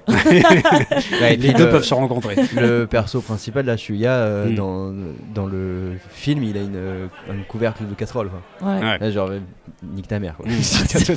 On va faire de la randonnée. Mais là aussi, c'est, euh, je trouve que c'est, ça, ça, ça fonctionne bien hein, au, niveau, euh, au niveau symbolique et Ouais. tout ça, euh, ben, justement par rapport à la fausse égalité des chances. Par Mais alors, ce qui est intéressant, aussi, ouais. c'est que euh, c'est justifié pour rétablir l'égalité des chances. Oui. C'est assez fou parce que pour rétablir l'égalité des chances due au physique, oui, mais on voilà. va distribuer aléatoirement. Oui, aléatoirement. Donc, il y en a qui peuvent avoir les deux. mais, oui. mais du coup, Ouais. c'est- un parfait exemple ben, justement du système aussi euh, qui dénonce là-dedans. C'est-à-dire, là aussi, ça met un coup à la méritocratie énorme. quoi. Exactement. ouais. Parce Mm. que le gars qui, euh, qui, va, qui va avoir un Uzi, euh, bah, il va évidemment euh, beaucoup mieux s'en sortir que quelqu'un qui a une fourchette. S'il a un Uzi plus des capacités euh, physiques, parce que les capacités physiques sont bien mises en avant hein, Ouais. justement par le sport et Ouais. le, le- le basket, comme on disait. Donc on montre quand même que bah, justement il y a des stars un petit peu grâce au basket et grâce au sport. Et, euh, et qu'à côté de ça, bah, effectivement, le truc qui est censé rétablir les, cette- les choses. T'as ces figures de leaders qui sont présentées dès le début du roman Ouais. euh, dans Mm. le bus. Oui, Euh, oui, chacun est décrit selon sa place qu'il a Ouais. déjà dans cette micro-société qui est, le ça, collège. ouais. Et tu vois Ouais. d'ailleurs que, euh, j'y avais pas pensé, mais dans l'égalité des chances, joue aussi la réputation et le, Oui. une sorte de statut social Mais- interne. mais bien sûr. Mm. Ah ouais. Euh, et que du coup il y en a qui vont tout de suite euh, enfin qui sont destinés à la mort à cause Ouais, de leur statut social exactement. Et le premier, le premier qui meurt, c'est un des mecs qui est perché juste en, Mm. en- à côté de la Ouais. sortie. Euh, alors que lui est quand même assez lourdement armé. Ouais. C'est vraiment parce qu'il hésite. Mais Non, oui, mais- et, puis, Ouais. ouais, et puis tu vois qu'il y en a, genre, euh, notamment euh, Shuya, qui est, on va dire, le personnage principal euh, du Mm. roman. euh, lui, tout le monde veut être allié avec lui parce qu'il est reconnu, notamment par euh, sa- ses compétences dans le sport, Ouais. par le Mm. fait que c'est un mec fiable, etc. Mm. Donc, ouais, tout se passe comme si, en fait, le discours sur l'égalité des chances consistait à dire on, Mais il y en a pas. impossible, il y en a Bah oui, pas. Il y en a pas. Mm. Ça. Tout ce qu'on va faire, c'est distribuer l'aléatoire euh, autrement. Exactement. quoi. Vous avez déjà des, une inégalité biologique, quoi, entre Ouais. guillemets, qui est symbolisée par le sport, et en plus, on va vous rajouter une inégalité sociale qui va être symbolisée par l'arme et le package Ouais. que vous avez. Et- Et du coup, bah oui, on a euh, alors là la, la méritocratie, euh, c'est ça, ça met un coût énorme, et ça veut dire dans cette société-là, Et- euh, Mm. l'égalité Ouais. des chances n'existe pas. Et le, faire discours sur, et le discours sur la peur. Parce qu'à chaque fois, euh, Chouya au début, euh, il se dit mais pourquoi j'ai pas attendu mes potes qui Mhm. arrivaient derrière moi? Mhm. Qu'est-ce que quelque part mon inaction, est-ce qu'elle a pas mené à la mort de mes copains qui sont sortis derrière moi Ouais, Parce que j'ai pas agi.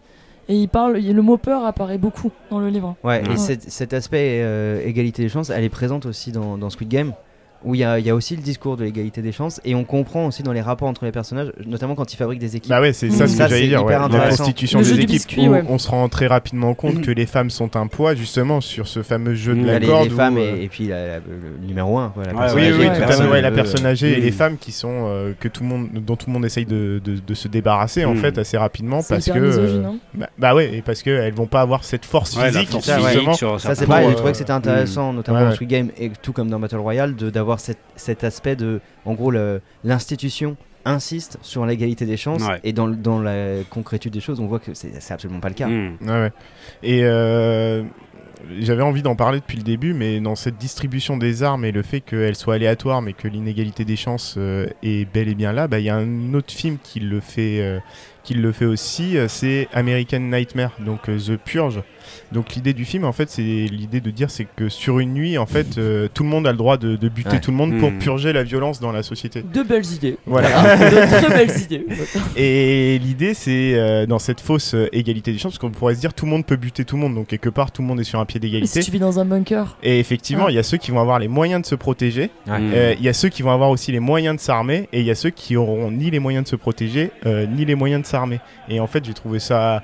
Alors, c'est pas subtil pour un clou, Mm. euh, American Nightmare, mais c'est quand même super intéressant de se dire qu'en fait, euh, finalement.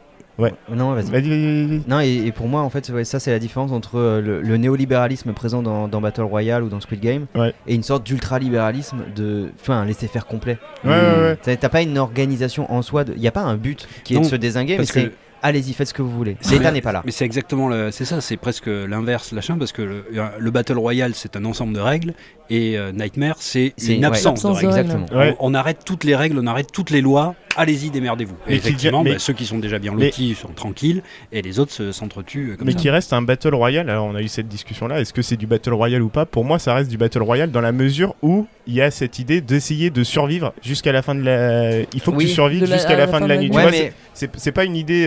C'est un nouvel an un peu pourri quoi. Ouais, voilà, non mais c'est ouais, mais c'est ça. C'est pas c'est pas le on n'attend pas un survivant ou un gagnant à la fin, juste il faut survivre. Tu vois, Ouais, c'est une là- épreuve de là temps. pour moi, mais- c'est- autre chose qu'un Battle Ouais, Royale. là, Parce que dans le Battle Royale, pour moi, il y a cet objectif-là, il est fixé. Et si t'as pas envie de jouer, t'es obligé.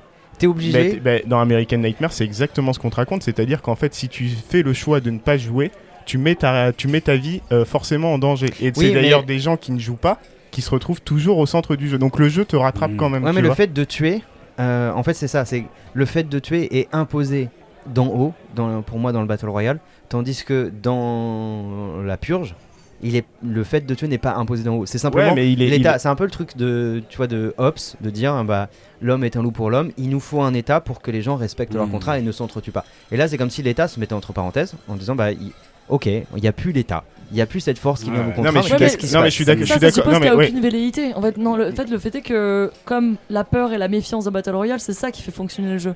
Ouais, c'est comme moi, dans la purge. Pour, pour- pour moi, le- la, la règle, elle est pas fixée si tu veux, mais le jeu, il va être là, tu vois. il- Forcément, les gens vont devoir s'affronter, Ouais, tu ouais, vois. mais- Eh oui, mais euh, moi je suis, d'accord quand même. C'est-à-dire que c'est un jeu par absence de règles. Euh, là où le Battle Royale, c'est un jeu avec des règles imposées. On t'oblige à jouer à ce truc-là, on t'oblige à avoir ces règles, alors que là, euh, effectivement, c'est euh, une disparition totale des règles sociales. Mm. Et, et je pense quand même que le. Mais qui devient, mais qui devient une règle du jeu en soi, tu vois. Pour, Oui, pour mais- vous- en fait, pour vous, c'est comme s'il n'y avait pas le, le truc écrit, mais au final, il... La seule Non, règle, mais en fait, pour moi, la Mhm. différence, c'est que dans, dans la purge, il y a un scénario qui serait possible, qui n'est pas, qui est pas décrit par, par le Ouais. film. C'est- Ce serait que tout le monde décide de faire œuvre collective. De, Ouais, de ouais. profiter aussi de cette absence d'État pour, euh, bah, je sais pas, organiser une rébellion, euh, euh, faire un goûter d'anniversaire ou quelque chose comme ça. Ce qui est impossible dans un Battle Royale. Dans un Battle Royale, t'as pas envie de jouer, et bah l'État est là pour faire exploser tes colliers si, si tu joues Oui. pas, si tu joues pas au jeu. Donc, tu vois, c'est ça, c'est que le- euh, il y en a un qui se base sur une espèce de, de vision de Après, ce que humain. tu apprends après, bon, après, ça c'est dans le 2 et tout ça, mais tu apprends qu'en fait, il y a l'État qui agit et qui envoie des soldats pour buter quand même des gens euh, et qui va Mm. faire fonctionner quand même le jeu. Taper dans la Justement, foule, quoi. si les gens, Mhm. ouais, voilà, si les gens ne décident pas de s'entretuer, Ok, dans ce eh ben, l'État, l'État va, Ah, ça me va quand rappelle même agir. vaguement euh, quelques trucs, non? Non Non Ouais, peut-être.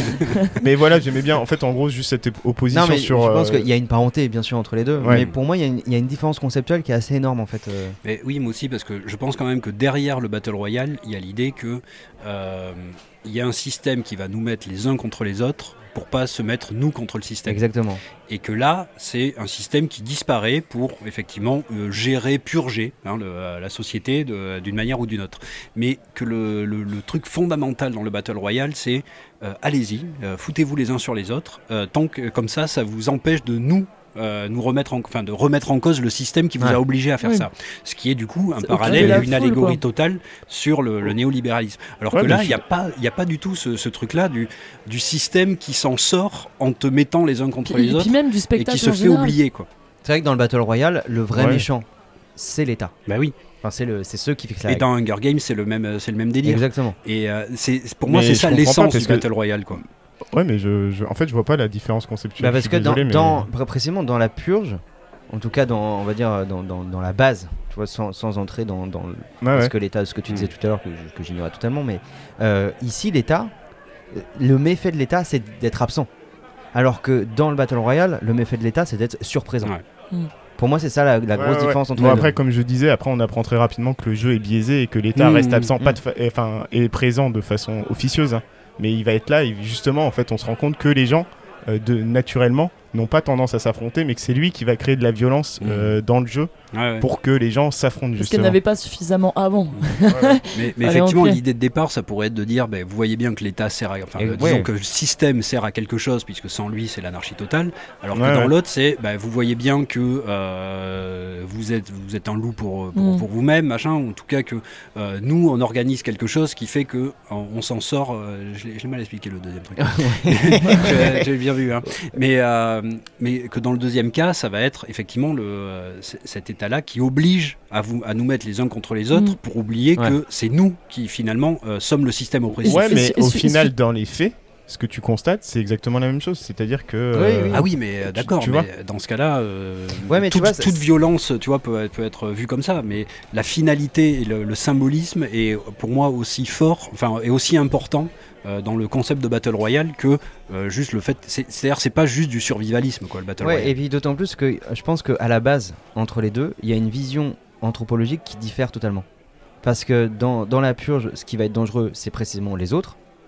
Et alors que dans le Battle Royale, on voit, et notamment dans, dans l'œuvre originale, en tout cas dans, dans le roman et aussi dans le film, euh, les individus essaient de trouver des solutions pour justement ne pas jouer Mm. pour justement essayer de faire autre chose. Et tu vois que euh, dans le roman, c'est particulièrement euh, présent parce qu'on est constamment dans la tête des personnages. On suit quasiment tous les personnages et on est dans, dans leur tête. Et tu vois que très très rares en fait sont ceux qui jouent pour jouer. Ouais, mais, dans la vont- pu- ouais, mais je répète, hein, dans la purge, euh, dans la purge, c'est exactement la même chose. Ouais, hein. mais. Mais, mais est-ce que la, la finalité de l'histoire de la purge, ça va être de remettre en cause le système? Ah bien sûr, parce qu'en fait, tu te rends compte que ceux qui jouent à peu près sérieusement, euh, c'est ceux, c'est les dominants. Donc c'est les bourgeois qui vont en non, non, profiter. non, mais de Euh, remettre en cause le système qui nous oblige à faire ça. Ouais. De remettre en cause. Ah oui, le- oui, oui. En fait, les- tu te rends... oui, oui, oui, tout à fait. En fait, tu te rends compte que c'est un nouveau système politique, tout ça, et donc en fait. Plus on avance dans les films, plus les films sont mauvais déjà, bon ça Ouais. c'est vrai, mais plus on, on retourne vers le haut règle, et on va vers le système politique qui a créé cette purge-là Et, et qui doit être renversé. Et qui doit être renversé. D'accord. Ouais, tout à fait. Là, c'est créer, le donc, chaos. Mais quand tu. Hunger Games, ça commence avec. euh, Il y a eu un cataclysme énorme avant. Il y a eu une a guerre une qui a guerre, détruit oui, une révolte. Il y a une révolte, en fait, ouais. Euh, Battle. Royale, on part d'un constat de chaos aussi, que ce soit dans l'éducation ou euh, Oui, soit une révolte des jeunes, soit. Ou, euh, Voilà. cas. Et en- au Squid Game, on part d'un chaos qui est euh, social. Donc en fait, dans tous les cas, on part d'un- d'un d'un- d'un- c'est ça, d'un désordre euh, que le système qu'on met soit doit rétablir, soit permettre de s'extraire de la situation. Mais dans Hunger Games, vous vous souvenez, euh, j'ai trouvé ça mais mais incroyable le, la- le petit écran euh, qui nous explique. Je pensais à toi par rapport à Dune, hein, petit écran, petit tutoriel, Donc, On a voilà. aussi dans Battle. Royale le film. Ouais. Ouais. Oui, mais il est esthétisé de manière Ouais. intéressante. C'est kitsch à mort, mais Mm. c'est c'est quand même drôle et tout. Et euh, dans Hunger Games, c'est il y a une guerre. Euh, et pour éviter de la recommettre, euh, on doit euh, donner des tribus. Et chaque district doit donner deux tribus. Oui, mais en gros, on te met un grand voilà. coup dans la gueule pour bien te rappeler qui est le mais maître. je quoi. me demande comment est-ce que ce système, ce système tient en place depuis 73 ans ou 74 ans. Dans la Bah, première. tu, euh, tu Ah le bah. vois assez bien en fait, c'est que outre le fait de payer des tribus qui rappellent à tout le monde, Mm. euh, tu peux pas, tu peux pas euh, refuser. hmm. Oui, tu vois il y a notamment- un système militaire qui est affreux. Ouais, Enfin, au Ouais. début de Hunger Games 2, où euh, très clairement, euh, quand l'État a envie d'être là, il est là. Hmm. Donc euh, il y a cet aspect symbolique de, de- de Oui. payer un tribut que j'ai trouvé assez intéressant en fait Ouais. dans Hunger Games. hein. Euh, Là, il y a une sorte de, de truc. Pareil, sur le consentement, c'est chelou. C'est-à-dire qu'il y a une espèce de consentement, mais parce que t'es forcé à, à T'es for- consentir. Oui, c'est complètement forcé. Et on Mm. voit que dès qu'il y a une micro-révolte, machin, Ouais. elle est réprimée de manière immense. Ouais, voilà. Euh, Ouais, mais ce qu'il y a d'intéressant dans Hunger Games, justement, c'est qu'on te dit qu'en fait, peut-être que la révolution ne se gagne pas euh, par la force et par le rapport de force, mais par les idées. En fait, c'est Et, ça. et- et le perso-. Ouais, et personnage ouais. de Katniss, c'est tout à fait ça. C'est-à-dire qu'en fait, ce qu'ils ont peur, c'est que le personnage de Katniss leur, é- leur échappe complètement et devienne ce symbole Ouais. de liberté, ce Ah ouais, symbole Elle, elle de, utilise de le symbole. euh, elle utilise le symbole avec euh, Ouais. Pita à la fin du 1. Ouais. Euh, elle n'utilise fait, que des euh, symboles, c'est ça qui est génial. Elle utilise Ouais. le symbole du gémoqueur, elle De utilise le l'amour. symbole de la main, Ouais. elle utilise le, symbole en- du Et, sifflement. et d'ailleurs, Et est de c'est- l'amour c'est- euh, avec, avec lui. ça donne quel- des scènes très très fortes juste euh, au niveau cinématographique. Moi j'ai trouvé que il y a, il y a- il y a quelques trucs qui m'ont fait chier dans, dans Hunger Games, mais tout l'aspect symbolique Mm. est hyper fort. Que Ouais. ce soit les trois doigts qui sont hyper bien traités, je trouve à chaque fois. Mm. Il y a une force qui se dégage de, de hmm. ce symbole-là. Euh, la, la- la très jeune fille qui, qui meurt à ses Ouais. côtés, qu'elle va, euh, Mais qu'elle va ériger là aussi. hein. voilà, qu'elle va ériger en refaisant ce symbole. Ouais. Et, Ça- Snowden, ça donne, il parle euh, de ça, il dit euh, l'espoir, c'est bien de le laisser germer, mais pas trop. Mm. Là, il est en train de faire ses petites fleurs. euh, Ah, Snowden, mais bien il sûr. parle mais avec en son fait, second et il parle Snowden, de l'espoir. c'est. Ah, président Snow, c'est Snow, c'est pas Snowden. Snowden. Tant que t'as pas dit Macron, c'est vrai. C'est la douzième bière. voilà. Et, euh, Ouais. et ouais, moi ce que je trouvais intéressant, c'est justement comment ils essayent de remettre la main sur ce symbole-là qui est en train de leur échapper. Et c'est ce qui m'a semblé intéressant sémantiquement euh, dans, dans Hunger Games, c'est euh, c'est essayer de contrôler la vie de Katniss, essayer de, Mhm. essayer de créer cette histoire d'amour fictive Et, et justement. tout- tous les camps d'ailleurs hein, veulent la récupérer, Oui, oui, la contrôler. Il y, a, il y a un aspect très Matrix, hein, moi j'ai trouvé dans Ouais. le, le Ouais, voyage du héros euh, qui est vraiment euh, très en rapport avec Matrix où tous les camps essaient de, récupérer, voilà, parce Mm. que symboliquement euh, Et- elle, elle recèle une puissance. Et il y a un truc qui est au-dessus d'elle parce qu'en fait, même elle, elle veut pas. En fait, en, so- en soi, elle a pas cette volonté de devenir symbole. Tu vois, en fait, c'est quelque chose Ah, qui est vraiment au-dessus des individus et ces idées qui d'un coup, bah, Mm. Émerge et elle, elle a montré euh, la possibilité à un moment donné de ne plus respecter la règle, tu vois. Mm. Et c'est juste quand elle décide de pas manger les baies pour. euh, Enfin, si, quand elle fait euh, Elle veut du chantage. manger, ouais, ouais. elle fait Mm. du chantage au Pareil, suicide hein, là. Moi j'ai trouvé que cette, euh, cette Ouais, espèce ouais. de fin du jeu Ah, est était, très bien. était Bah oui. hyper efficace. Très, bien. on- Voilà, Ouais. on va refuser euh, la le- possibilité. le système jusqu'au Voilà, bout. exactement. Et la possibilité d'enfreindre c'est- la c'est- règle. C'est là où c'est intéressant sur l'idée de Battle Royale. Mm. c'est- le moment où on refuse de jouer. Mm. Oui, oui, oui. Et où, le, où le jeu est obligé de s'adapter en fait au Mm. refus. Où tu montres la moindre faille du système. D'ailleurs, à un moment, il fait non, non, c'est bon, arrêtez, vous avez gagné. Parce qu'à un moment, juste avant qu'ils mangent les baies, euh, ils leur disent euh, finalement. euh, Ouais, vous allez devoir vous entretuer. Voilà, la loi Ouais. change. Mm. Et après, il reprend le Ce micro. qui politiquement est une connerie énorme. hein. non, si mais tu veux faire des tu symboles, fais tu pas fais comme ça. tu Ouais. fais pas ça. Enfin, Et là, tu vois que leur autorité, elle est déjà en train de. de... Oui, c'est bien- mais- mais Mhm. j'adore cette idée de spectacle aliénant au départ, Ouais. du coup, parce qu'il est là justement pour, euh, pour calmer la foule. Et au final, ce truc qui leur, qui leur échappe complètement et ils ont un retour de bâton. Et le en continent, il s'appelle. Panem. Tu vois, Panem, le pain et des jeux, quoi. C'est vraiment ça. T'as toute la, mythologie, tous- tous les gladiateurs. D'ailleurs, t'as toutes Ah les oui, quand ils sont sur le chat. gladiateur, euh, ouais, complètement. euh, Mais euh, c'est, il est intéressant, hein, cette, cette saga est intéressante dans le. Ouais, moi c'est vrai que j'étais passé un peu à côté à la base Mm. avec un petit mépris euh, de Ah non, non, non, il y a vraiment Non, des mais trucs. vraiment enfin euh, moi ouais. je- tu vois en tant que euh, parce que parce qu'il y avait Battle Royale Mm. et moi j'avais l'impression que c'était un Battle Royale édulcoré pour euh, Ah, Bah, en un bah, sens, c'est ça Oui, aussi. c'est ça Ouais. aussi. Ouais. mais du coup j'avais juste un mépris j'avais l'impression que c'était genre Oui, oui, je suis d'accord. C'était. Battle Royale mais en Ouais. mais en nul Moi aussi, pareil. Et en fait, pas du. Mais non, non, il y, a- il y a un aspect évidemment un petit peu édulcoré, mais il y a aussi des thématiques qui sont pas développées dans Battle Royale, oui qui sont à bien des égards ouais, en termes de, signification il y a des trucs qui, qui sont très Ouais. très forts et plus forts peut-être que dans Battle Royale Alors peut-être parce que c'est du son très occidental euh, dans, euh, dans le truc, mais j'ai été très surpris quand même, effectivement, Oui. de la Mais par exemple, de euh, euh, Ouais. la distance entre le centre et, euh, et la périphérie, donc on va Mhm. dire district Ouais. 12 et 13, Ouais. tu le vois déjà avec le train, euh, Mhm. tu le vois avec l'écart euh, l'écart avec les gens du Capitole, oui Ouais. qui rappelle l'extravagance de, de- des mecs dans Squid Game. Enfin, ils ont ces cornes Ouais, ouais. d'animaux, euh, des mecs ils, ils se mettent les mais là, est- en rose. Enfin, Ouais, tu ouais. comprends pas les. les... là qui est, qui est assez dingue parce que tu, tu comprends assez facilement avec, enfin, avec quelques éléments toute une société Ouais, d'opulence. Il y, y a un petit côté qu'on retrouve euh, dans, dans le transpersonnage en fait, Mhm. Mm. où quand euh, le personnage euh, Plus il euh, avance. progresse, Ouais. Ouais. plus il y a un truc qui paraît démentiel, Ouais, euh, ouais. totalement, totalement hors propos, hors Ouais. sol. euh. Après, moi, un truc qui me dérange toujours dans ces films-là, c'est la manière dont on va représenter des classes qui sont censées souffrir. Alors, ils sont tous beaux, Ouais, ils bah ont oui. tous du dentifrice aqua fraîche sur les dents. Bah, euh, les héros, t'as- t'as oui. deux trois, t'as deux trois lieux un peu voilà. crasseux, mais pas trop crades quand même, tu pauvres vois. doivent être moches, c'est ça que tu dis Non, ce que Et je veux ont dire, des c'est que cochons. si on dit Ils que ont c'est des une cochons. société ultra violente et qu'il y a des gens qui souffrent matériellement, Oui, voilà. Mais oui. euh, ils ont l'air de d'être quand même tranquilles, tu vois. Ouais, Voilà, mais c'est ça- tout. ça C'est- reste sur les héros, oui, je suis, je suis d'accord. Ouais. Après, on voit des districts qui sont vraiment, ben, justement, le premier district où ils font le signe, euh, le qui- 18 ouais, ouais. on- Ouais. 11, ouais. qui est majoritairement euh, un district euh, avec, euh, avec des gens euh, plutôt métissés, des choses comme Ouais, ça. ouais. Le premier qui fait ça, c'est un, un vieil homme qui est noir, ouais, ouais. donc là aussi symboliquement, la, la petite aussi. Donc il y a des districts vraiment plus ou moins pauvres et tout. Là, apparemment, de là où vient Cadnis, certes, ils en chient, mais c'est des travailleurs, ils ont quand même des ressources. Ouais. Mm. Bon, voilà, ils ont- et il y a peut-être pire quoi ailleurs. Enfin, en tout cas, le, le district où d'où vient le, le signe. Oui, ça a l'air d'être une pauvreté ça- extrême. voilà, ça a l'air pire encore que, que ça. Et il y a- Ouais. il y, a un aspect un peu post-esclavagiste dans ce, dans Oui, ce oui, je suis, non, je suis d'accord, mais la représentation de la violence, je la trouve du coup euh, euph- euphémisée. Bon, ah oui, ça, après oui, à, des fins, à des fins commerciales, hein, ça c'est mais ça, ça, c'est oui. clair et net, mais, Mm. mais c'est un- juste cet aspect-là qui me, qui me saoule un peu. moi. Mais c'est vrai qu'il y a- il y, a quand même du coup un fort contraste avec euh, ce qu'on voit au Capitole, avec des gens comme tu dis, là, qui ils sont complètement extravagants, euh, les couleurs dans les cheveux. les- Il y, a- il y a quelque chose vraiment qui, qui- Et enfin ça, cette ça fait. opulence cette matérielle, opulence, mais, mais- aussi le non-sens. Mais oui, et quand- t'as- tout quand- est artificiel. Quand ils, quand, tu vois, quand ils disent, bon, il y a des buffets partout, et l'autre, bon, il a assez mangé, celui qui vient du district 12 Ouais. là, avec Anne-Nice, et il y en a un qui, euh, qui vient du Capitole. il et sort qui du citrate. Mais- non, mais il lui dit tiens, mais bois ça, euh, ça va te faire vomir. euh, et il dit mais pourquoi faire vomir? Mais comme ça, tu pourras remanger d'autres trucs, tu pourras tout goûter. Sinon, on peut pas tout goûter. Et eux, ils viennent d'un endroit où effectivement, ils avaient à peine un bout de pain à bouffer et ils trouvent ça euh, horrible et, à- et à raison. Et là, bon, on est dans une, une allégorie euh, totale. Hein, de- du Allégorie, t'as les concours de- et d'avalage saucisses. euh, Mais- ben oui, mais et les pendant mecs que- se font Eh vomir ben, derrière. eh ben oui, mais pendant que d'autres crèvent de, Ouais, crèvent de faim. Et puis, c'est- exactement c'est la même paradoxe qu'on a- exact- ouais. C'est exactement ça. Cette ouais. obsession que j'ai trouvée intéressante aussi en termes de symbole de, de la mode. Et, Ouais, ouais, euh, ouais. Et, et là, on est, on est sur des trucs qui sont pas totalement extravagants, Ben tu vois, non. par rapport à ce qu'est C'est la clair, mode. tu vois des euh, défilés de mode, tu mais qu'est-ce qu'elle fait Ben oui, oui, ben on est là-dessus. Tu hein. t'habilles Ouais, pas comme ouais. ça. Mm.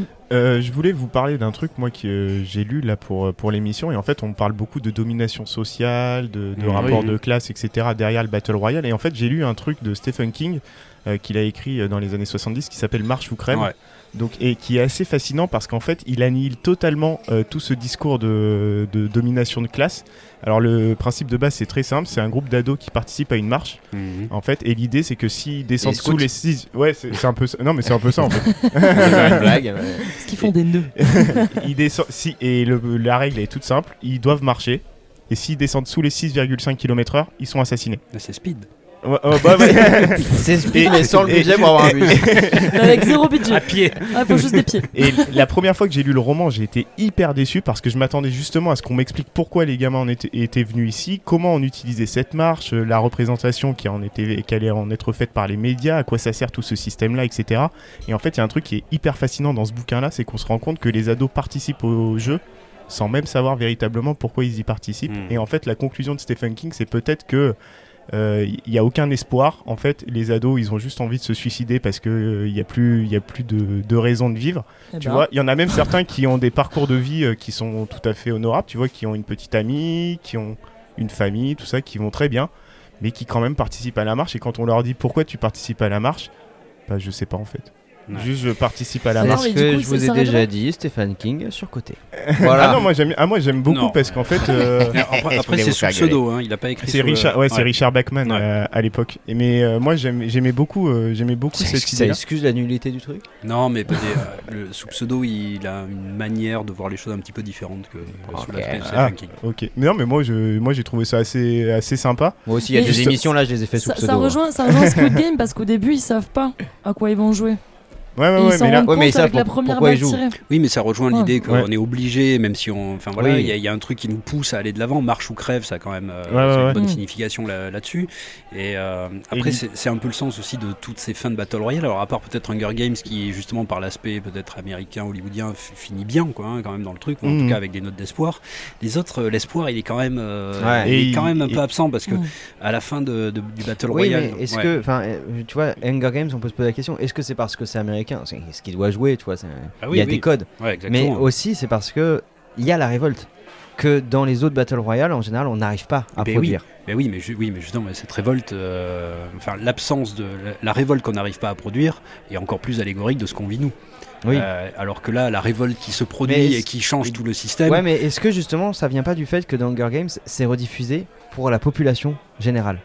C'est pas possible dans Squid Game de, tu vois, de par l'image, par euh, les symboles comme le fait Katniss Mhm. dans Hunger Games, de faire la révolution parce que ceux qui regardent Squid Game, c'est que des bourgeois. Oui, c'est Ouais, ça. Et dans Battle Royale, soit c'est l'État ouais, qui regarde, soit c'est ouais. quasiment personne. Ce- Donc tu peux pas en ben, fait. ben oui, mais oui. c'est- c'est ce que dit au début son, je sais pas, son mec, le brun là, bon, celui qui, avec qui il Le- chasse le lapin là. Le mec qui dans le film 1 n'a n'a pour euh, rôle que d'avoir le seum. Oui, c'est Ouais, ça. ouais, Ah, ouais. Ah, j'ai le seum. Ah, j'ai encore le seum. bon, je casse des cailloux, j'ai le seum. C'est vrai. Et euh, il lui dit, de toute façon, si, si tout, si tout le monde, euh, si personne ne regarde, en fait, on casse le, le Ben oui. système en soi.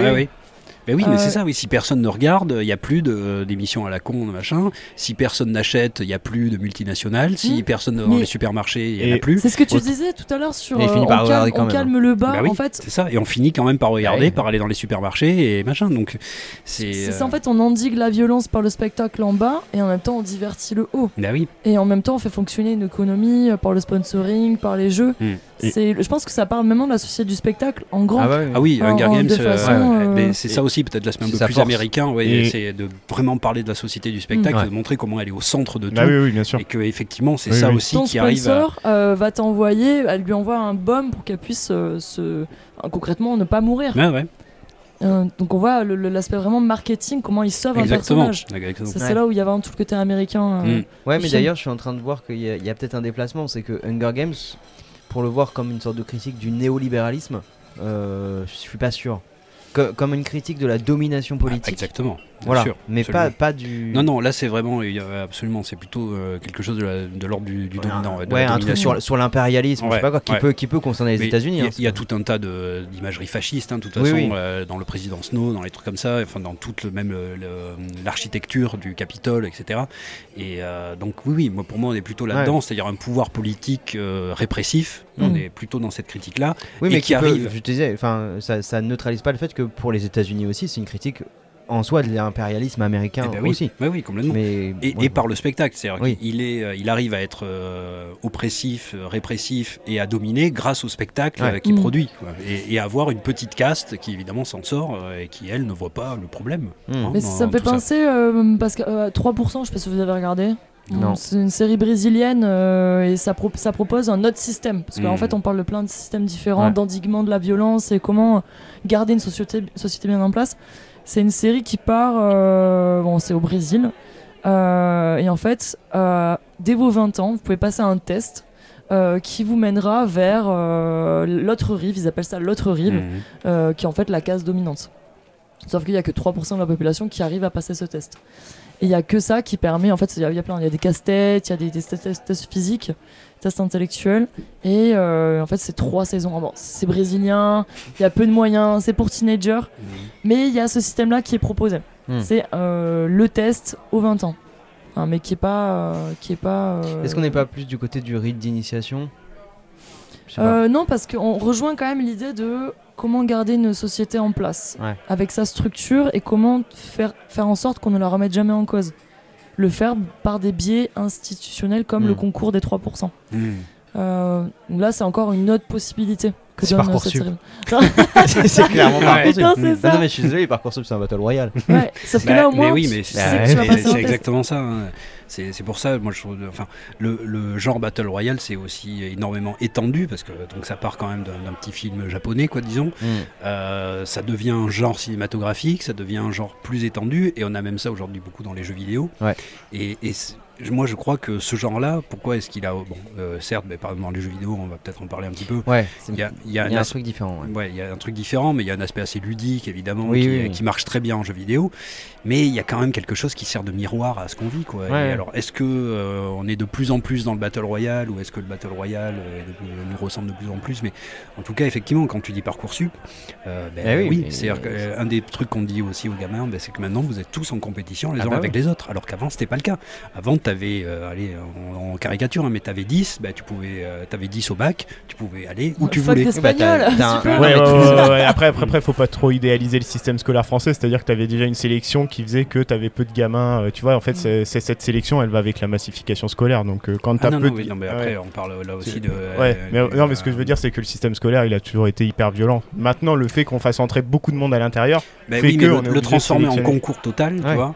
Oui. C'est pas pareil que dire t'a- t'arrives à un certain niveau. non, non, non, tu, non, mais ce euh, que je veux tu- dire, c'est qu'avant. enfin, tu vois, tu, fais ce que tu veux. Non, non, mais ce que je veux dire, c'est euh, qu'avant, il y avait plein de gens qui pouvaient même pas y participer à ce Oui, concours-là. vois. après, la Et là, on les fait méritocratie, on, entrer. est, on est tout à fait d'accord là-dessus. hein, mais je veux dire, là, tu transformes tout en concours. quoi. Oui, oui, non, mais Oui, et puis, et puis c'est théorisé. C'est-à-dire que oui, tu vois, tu- dans, la réforme du, du lycée là, de, de Blanquer, il y avait l'idée, et ça a été dit explicitement, euh, que les, maintenant les, les élèves sont auto-entrepreneurs de leur avenir. Ouais, c'est horrible. C'est c'est quand même une manière Oui, de oui, parler. oui, non, mais, non, mais ce que je veux dire, c'est que l'école, avant d'être néolibérale, elle est élitiste et c'est l'école oui, républicaine évidemment. française, quoi, tu vois. Évidemment. Et euh, dans le d'accord. Hunger Games, euh, il y a un moment où tu apprends que le District 1 entraîne spécialement leur, euh, Oui, leur oui, oui, il y a euh, tribu. ouais, j'ai vraiment beaucoup Des pensé à notre de, système. de carrière, quoi. J'ai pensé à notre système euh, parce que tu as ce thème entre le centre qui forme ces Mhm. tribus spécialement pour les jeux Ouais.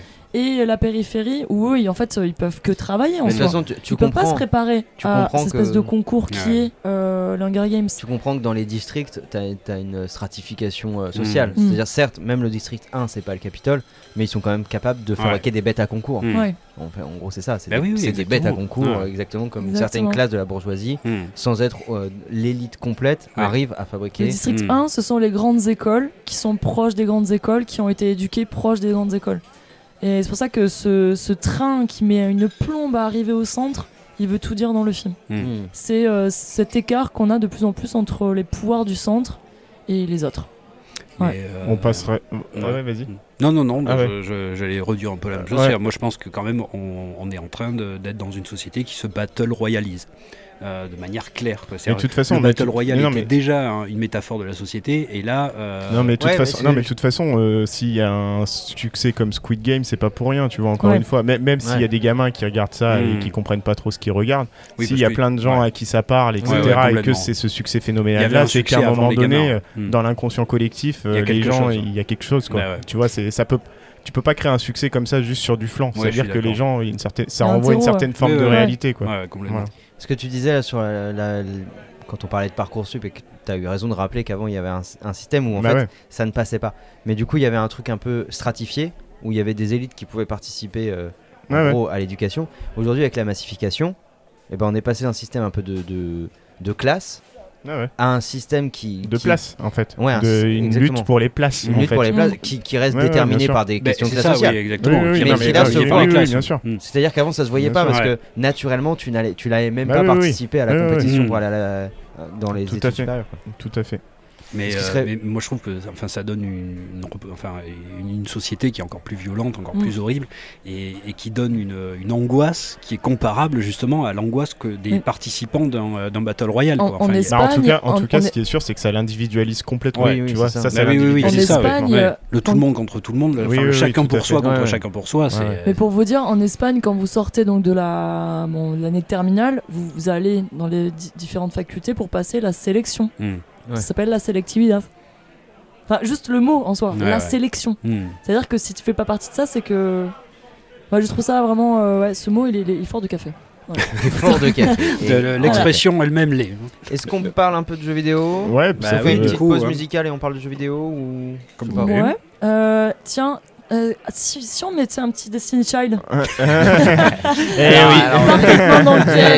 attends, attends, D'où euh, vient cette idée euh, Bah, Survivor, Survivor quand même. Là, c'est le Voilà. Capitole qui, euh, qui parle de son truc. quoi. C'était pas ça ma question. C'était qui a eu cette idée? C'est moi, c'est Oui, moi, c'est moi. merci moi, Gaëtan. moi. Voilà, donc sur une proposition de Gaëtan, on écoute les Destiny Et tu Child. twerkes pas là.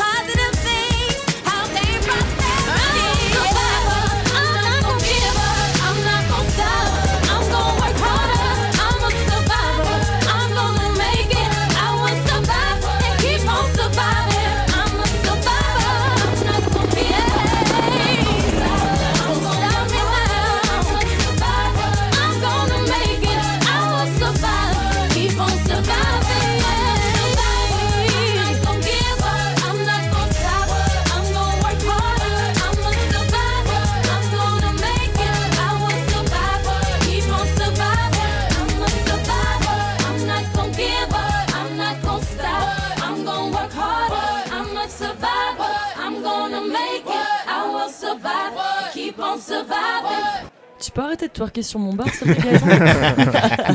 Merci. Ah, Il y en a un qui a kiffé au moins. Merci pour ce choix. ça faisait très longtemps que j'avais pas entendu ça. Eh, mais c'est cool. Bon, du coup, est-ce qu'on parle un peu de jeux vidéo? Jean-Michel Transition. Eh Ouais. oui J'adore. Hmm.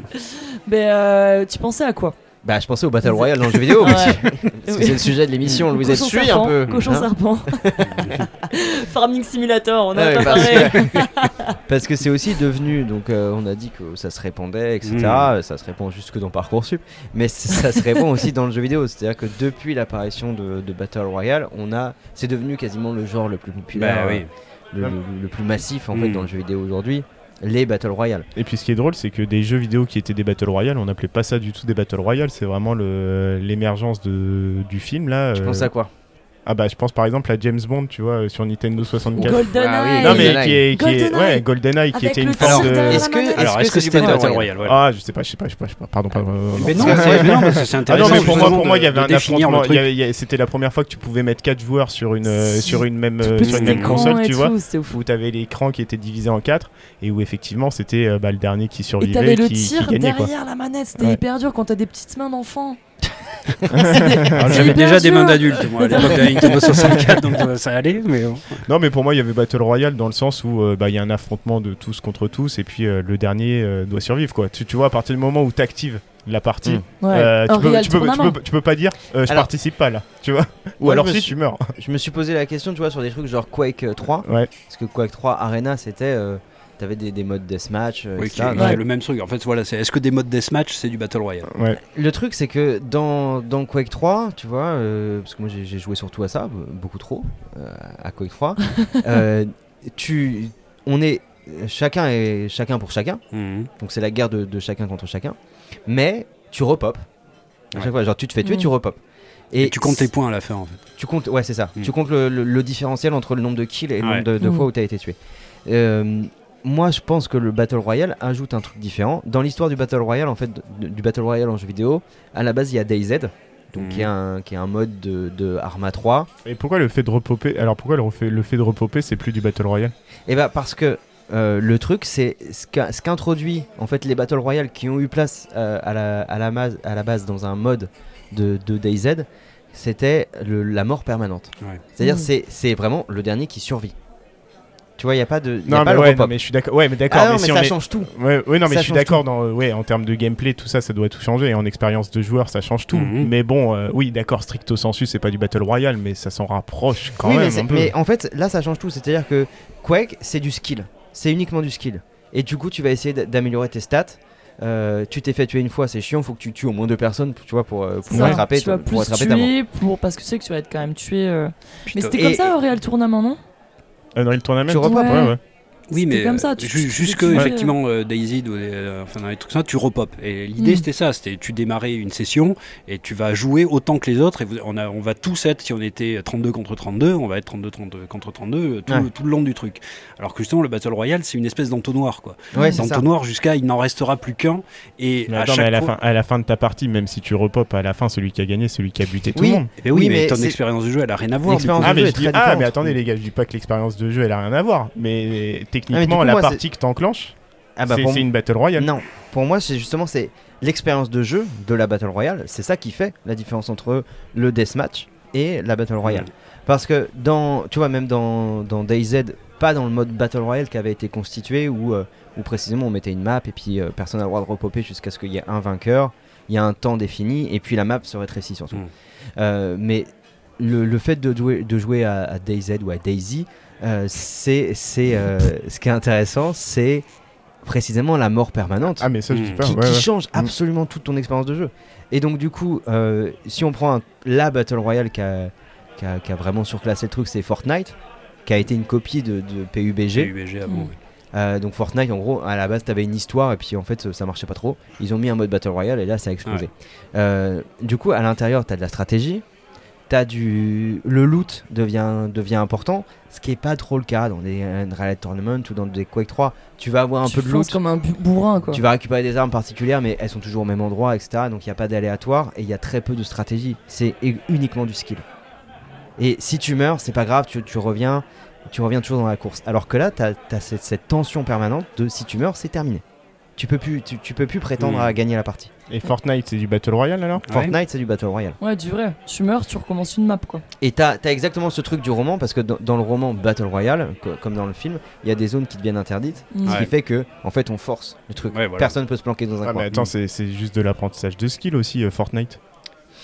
Il y a, il y a de la- il y a des, Bah, des oui, aspects mais- stratégiques dans Fortnite. Ouais, Ouais, tu peux d'accord, aussi mais- construire. tu, tu peux vas jamais, euh, tu vas euh, jamais atterrir au même endroit, tu vas pas avoir les mêmes armes, tu vas pas croiser les mêmes personnes, tu peux t'allier aussi. Enfin, il y, a- Mm. il y a vraiment euh, un Ouais, feeling. mais ça, euh, ça, ça marche sur plein de jeux en réseau aussi. Qui oui, sont. mais alors, enfin, vraiment, le coup de la permadesse, effectivement, Moi, je pense Euh, que c'est ça surtout. ça, ça ouais. change tout. Quoi. Enfin, c'est ça le. mais ça dans le truc, Fortnite, quoi. pourquoi il y a permadeath Eh ben, quand tu perds, tu perds. Enfin, quand tu meurs, tu meurs, c'est fini. mm. Tu repopes pas quoi. Tu repopes pas, ouais. Donc, euh, en fait, tu Ouais, mais dé- tu vas refaire une partie. Avec tu redémarres une partie. mais c'est Ah, plus ben, la même avec partie. quelqu'un d'autre euh, dans une autre partie ou comme ça. Mais toi, Mais euh, qu'est-ce qui, se- mais qu'est-ce qui se passe dans une partie en réseau d'un autre jeu eh ben, tu repopes sur la pas. même euh, map. Ouais, regarde, regarde Quake ou, euh, ou Unreal Tournament, tu, tu repopes jusqu'à ce que. Je te dis, en fait, t'as un temps imparti. Mm. Ce qui va déterminer ta, ta capacité de gagner, c'est le temps imparti. T'as le droit de mourir autant, que toi- autant de fois que tu veux. Si ta balance entre tes, tes kills et le fait que tu te sois fait tuer est dans le positif, et si elle est plus dans le positif que quelqu'un d'autre, t'as gagné.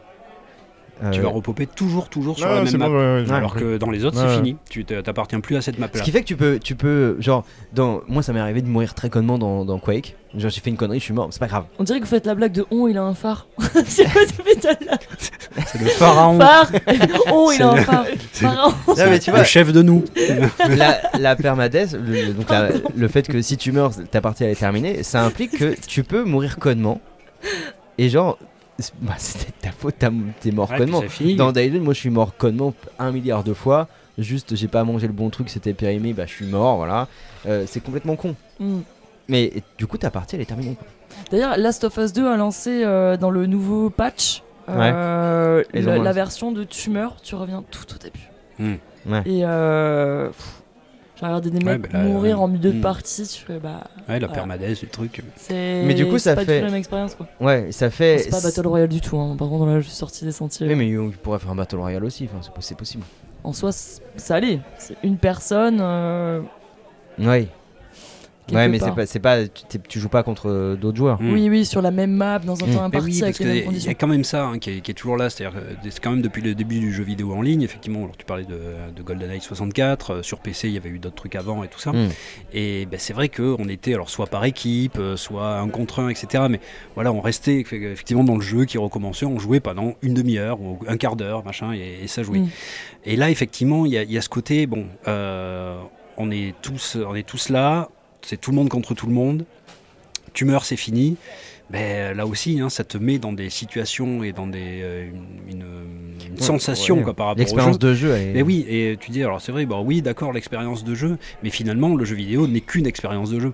Le, le jeu vidéo, c'est juste du gameplay.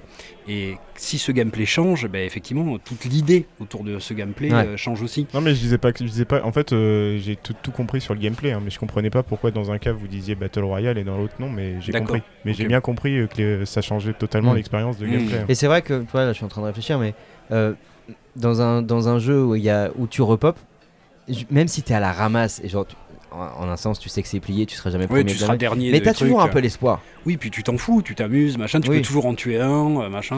Et c'est et c'est ce qui fait aussi que le, Le le, canard boiteux. le Non, Battle Royale On a de- tous été dans les derniers du classement, Bah, bien mais on sûr. continue de jouer, ça va. Quand, tu vois. le, le Battle Royale est, est devenu aussi un genre ultra. Ce que je trouve intéressant, c'est que c'est devenu un genre ultra populaire à cause, de la, à cause du stream. C'était un jeu, genre Fortnite a été hyper streamé. Mm. euh, pareil pour Il y a eu les Apex, championnats du monde de Fortnite. euh, Ouais, mais au-delà 14 des. ans qu'il a gagné. Des Enfin, championnats, parce que des championnats, il y en a sur à peu près tout et n'importe quoi. hein. Je pense que tu peux faire des championnats du monde de Tetris. euh. De puissance Il y, a, 4. il y a des championnats du monde de Tetris. Ah oui, voilà. Donc là, c'est l'aspect stream où on récupère un peu ce truc qu'on a, genre dans Hunger Games, de, euh, de spectateurs. C'est-à-dire, Ouais. on va regarder et quand Ouais, tu suis quelqu'un, bah du coup, t'as hyper envie que ce soit lui qui reste parce, oui, parce que, tu vas voir le truc jusqu'au bout. Ouais, sinon, sinon tu t'arrêtes avec lui euh, Ah ouais. en plein milieu de la partie. Donc je pense qu'il y a, il y a ça qui, qui a fait que le Battle Royale est devenu un genre hyper intéressant.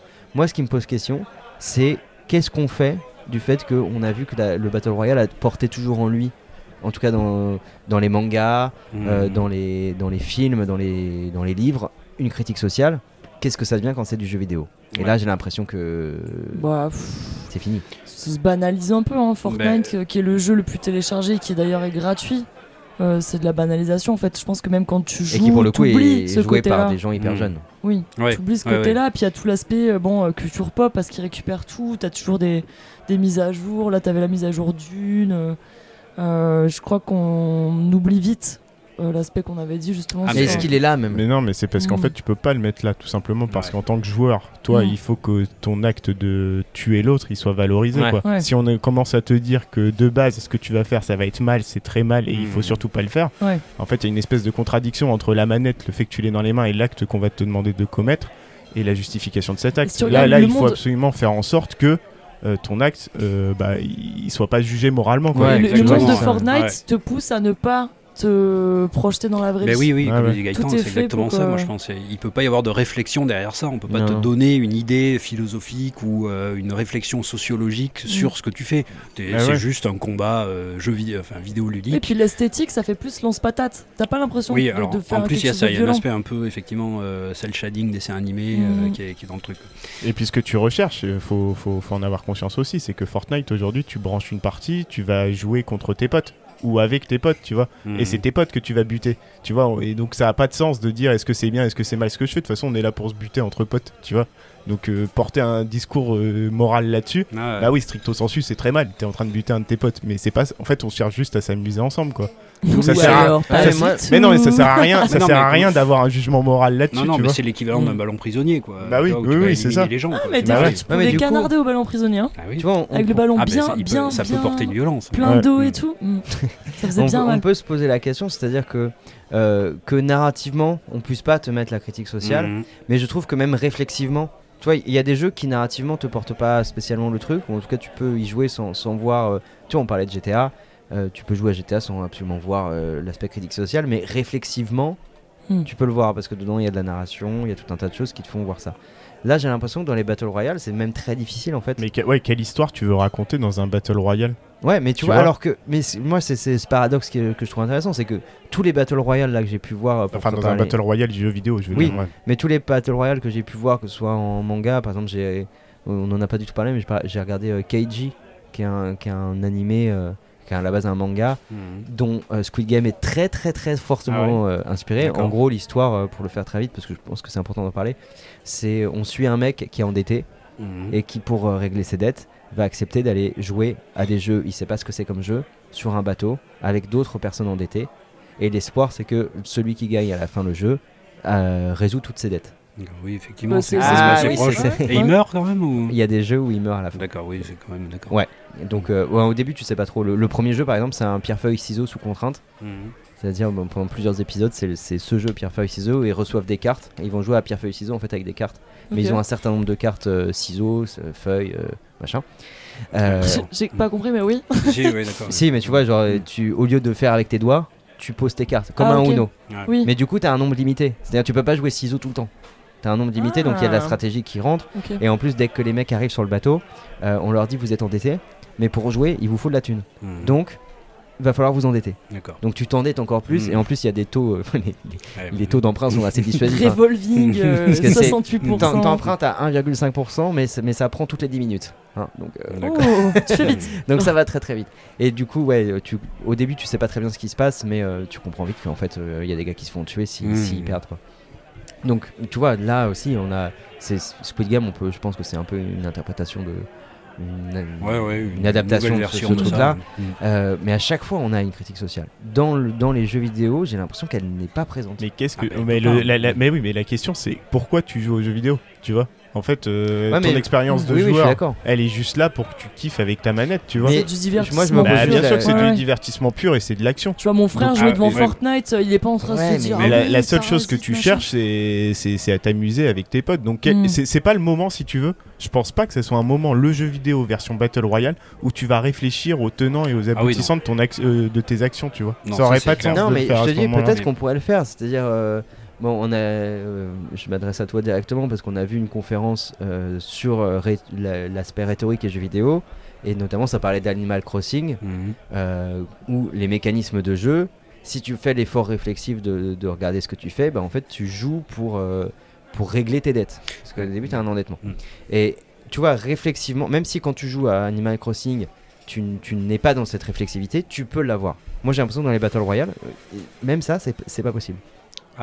Alors, eh ben, juste, enfin, moi, j'étais, euh, c'était ma question là, juste après, c'est ça. C'est-à-dire que, est-ce que quand même jouer à Battle Royale de manière intensive, enfin à Fortnite quoi, de manière intensive, est-ce que c'est la même chose que de jouer à Minecraft, par exemple, de manière intensive, tu vois, avec, parce que là aussi, est-ce que euh, se réunir entre amis pour construire des choses, explorer un monde, etc., et gagner contre le monde, euh, ce qui est aussi quand même l'idée de joueur contre l'environnement Ouais. et de joueur contre joueur. En fait, Ouais. moi, ma théorie, c'est que. Pardon, vas-y. Vas-y. Vas-y, vas-y. Ma théorie, c'est que quand tu joues à un Battle Royale, en plus, qui plus est aujourd'hui avec les moyens de communication, avec les casques, tout ça et Mhm. compagnie, c'est juste d'avoir une. de discuter avec tes potes et de t'amuser avec tes potes, et puis. et Alors puis oui, voilà, tu moi- vois. mais moi je suis d'accord et je pense que j'aurais été Ouais. jeune, machin, j'arrêterais pas de, de jouer à Fortnite.